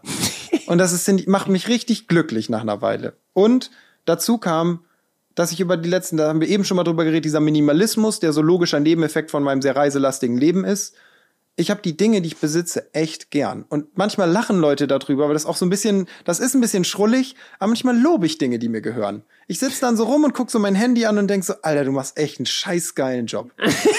So, du liegst da halt rum und sagst, du muckst nie rum. Mein halbes, mein Leben ist so viel einfacher durch das Handy. Und dann gehe ich auf euch mal klopf da so drauf und sag, du machst einen richtig geilen Job heute, Handy. Ich finde ich richtig Hammer. Und guck mir mein Handy auch mal an und denk so, ey, ich habe da viel Geld für ausgegeben. Ich trage das ständig mit mir rum. Und das ist ein geiler Gegenstand. Funktioniert hammergeil, sieht hammergeil aus. Bin ich richtig zufrieden mit. Und so ist auch dieses Buch und so sind Kleidung manchmal, die ich habe. Ich ziehe manchmal morgens ein T-Shirt an und denk so, ey, das ist so ein geiles T-Shirt. Hm. So, und da freue ich mich dann drüber hm. und das macht mich richtig glücklich, dass ich Dinge besitze, die mich auch glücklich machen einfach. Hm. Auch simple Dinge. Also nicht nur materielles, so, auch, weiß ich nicht, irgendwie hat mir mal ein kleines Kind, hat mir mal ein Steinchen geschenkt, so ein winziges Steinchen. Und ich habe an all den Dingen, die ich besitzen kann, habe ich trotzdem Platz für so eine Kiste, die ist nur voll mit solchen Dingen, mit Schätzen. Das ist auch meine kleine Schatztruhe. Und das ist so ein, einfach nur so eine schwarze Box, da sind nur Dinge drin, die mir emotional was bedeuten. Da ist dieses Steinchen drin. Und dann nehme ich das dann manchmal raus und gucke mir das an und denke, das war so nett, dass dieses Kind rausgelaufen ist und ein Steinchen geholt hat und nur mir so ein Steinchen gebracht hat. So. Das ist voll nett. Voll nett. Ja. Das ist schön. Und das macht mich richtig glücklich dann, dieses Steinchen und alle anderen Dinge in dieser Kiste. Nice. Und das hatte ich vorher nie. Ich war nie sentimental, was sowas betrifft. Hm. Ich finde Melancholie fühle ich überhaupt nicht gerne, nervt mich voll. Hm. Aber so sentimental sein finde ich mittlerweile ganz schön auch manchmal. Hm. Ich finde es auch interessant, dass ähm, Minimalismus ja auch was ist, wo man sich so ein bisschen von diesem materiellen Gut trennt, mhm. aber dadurch, dass du so wenig besitzt, sagen kannst, dadurch wächst der emotionale Wert von diesen Gegenständen so hoch. Voll krass. Und ich kann die wirklich wertschätzen, weil wer tausend Sachen hat, wer schätzt denn da mal irgendwie ein bestimmtes Top oder eine Jeans oder was auch Mhm. Ja. immer so sehr wie die, gegen, die wenigen Gegenstände, die du dafür hast. So. Ey, ich überlege halt im Moment ja auch wieder sesshaft zu werden, zumindest so ein bisschen, halt eine Wohnung zu haben in Japan und da eine Weile halt zu leben und dann halt immer nur, ne, nur noch in, ich will halt auch weniger fliegen, auch wegen des Klimas und zu sagen, ey, wenn ich fliege, dann nur zu Orten, die mir was bedeuten oder so wenig fliegen, wie es irgendwie geht und versuche das ein bisschen runterzufahren. Und ich habe jetzt halt schon angefangen, mir so eine Liste zu machen, was brauche ich wirklich in meiner Wohnung und suche mir schöne Dinge dafür raus. Und ich finde, Dinge besitzen leider immer noch geil. Das muss ich einfach zugeben. Das ist nichts, was ich gut an mir finde, aber es gibt halt auch noch Schlimmeres. So. Nicht nur an mir, sondern allgemein gibt es auch einfach schlimmere Eigenschaften. Und Dinge so gern haben, befreit mich davon so ein bisschen, weil ich dann echt lange überlege, bevor ich mir das anschaffe, weil ich sage, es lohnt sich halt nur, wenn ich das echt gern haben kann, weil das richtig cool ist. Nice. Sehr, sehr schön. Ähm, wollen wir Handyhüllen tauschen? Ja, können wir machen. Wir haben eben festgestellt, dass Hauke und ich das gleiche Handy ähm, haben mit der gleichen Hülle. Und Hauke hatte eben schon mal erwähnt, dass er meine Hülle geil fand. Ja. Und ich habe seine Hülle angefangen und war so, ich finde eigentlich seine Hülle geil. Ja. Und ich glaube, ich finde die auch nur geil, weil ich jetzt meine so lange schon angeschaut habe. Ja, ich habe mein, ich habe das erst drei Monate, glaube ich, das Handy, aber ich habe die Hülle nämlich, ich wollte nämlich die haben, die du hast. Und die hatten die nicht. Hier, kannst ich krieg deine. Nice. Voll nice, geil. Leute. Auch die gleiche Größe vom Handy. Das ist auch geil, sofort da so reingeslidet. Oh, deine ist auch schon so ein bisschen mitgenommen, das ist voll geil. Sie hat schon so richtig Erfahrung. Die hat auch ein paar Sticker nochmal irgendwo drauf gehabt, die mittlerweile schon Oh, wieder ab geil. sind. Ich find's richtig gut, danke. Sehr gut. Damit haben wir ein schönes äh, Ende gefunden von diesem Podcast. Ja. War eine mega Folge. Ja, voll, hat mega Bock gemacht. Also wirklich ist. Aber ehrlich gesagt war mir schon klar. Ich war schon klar, dass ich herkomme, wir haben eine richtig gute Folge. es wird eh klar, es wird eh klar. Mega gut. Leute, ihr da draußen, die gerade zugehört habt, Hauke Gerdes findet ihr auf den sozialen Netzwerken unter dem Spitznamen der Hauge mit G. Äh, wenn ihr auf Twitch seid, dann seid ihr gerade so privilegiert, dass ihr unter den Stream einfach auf die Panels klickt. Ihr müsst da nicht mal was eingeben mit Buchstaben und Fingern. Wie anstrengend ist das eigentlich? Äh, ihr könnt einfach auf das Panel klicken und direkt reinfolgen. Ähm, und wenn ihr gerade mal dabei seid, dann folgt doch auch diesem Podcast äh, auf, auf Instagram und Twitter at bmz-podcast. Das würde mich sehr freuen. Ähm, in der nächsten Folge haben wir auch einen sehr, sehr guten Freund und Kollegen zu Gast, Pascal Becker, aka Kalle. Geil. Ähm, das wird eine gute Runde, da freue ich mich sehr drauf. Da äh, haben wir auch nochmal ein schönes Thema und quatschen ein bisschen über seine Vergangenheit. Hauke, vielen Dank, dass du das mitgemacht hast und da warst. Ey, vielen Dank für die Einladung. Ich habe mich echt gefreut. Also so- auch gerade so in Illustra Runde und bei dir zu Hause. Das macht's echt eine schöne Idee. Hat richtig Spaß gemacht. Ja. Es ist ein einfaches Konzept, aber es ist ein gutes Konzept. So, wir sind damit für diese Woche raus. Ich hoffe, ihr habt noch einen schönen Sonntagabend und wir sehen uns äh, nächste Woche Sonntag um 8 bei der nächsten Folge. Bis dahin. Tschüss. Sehen uns bei mir zu Hause, soll ich nochmal sagen. Mein Produkt Produktionsleiter Leiter hat nochmal gesagt, dass ich den, den Wortwitz verkackt habe. Wir sehen uns bei mir zu Hause. Tschüss.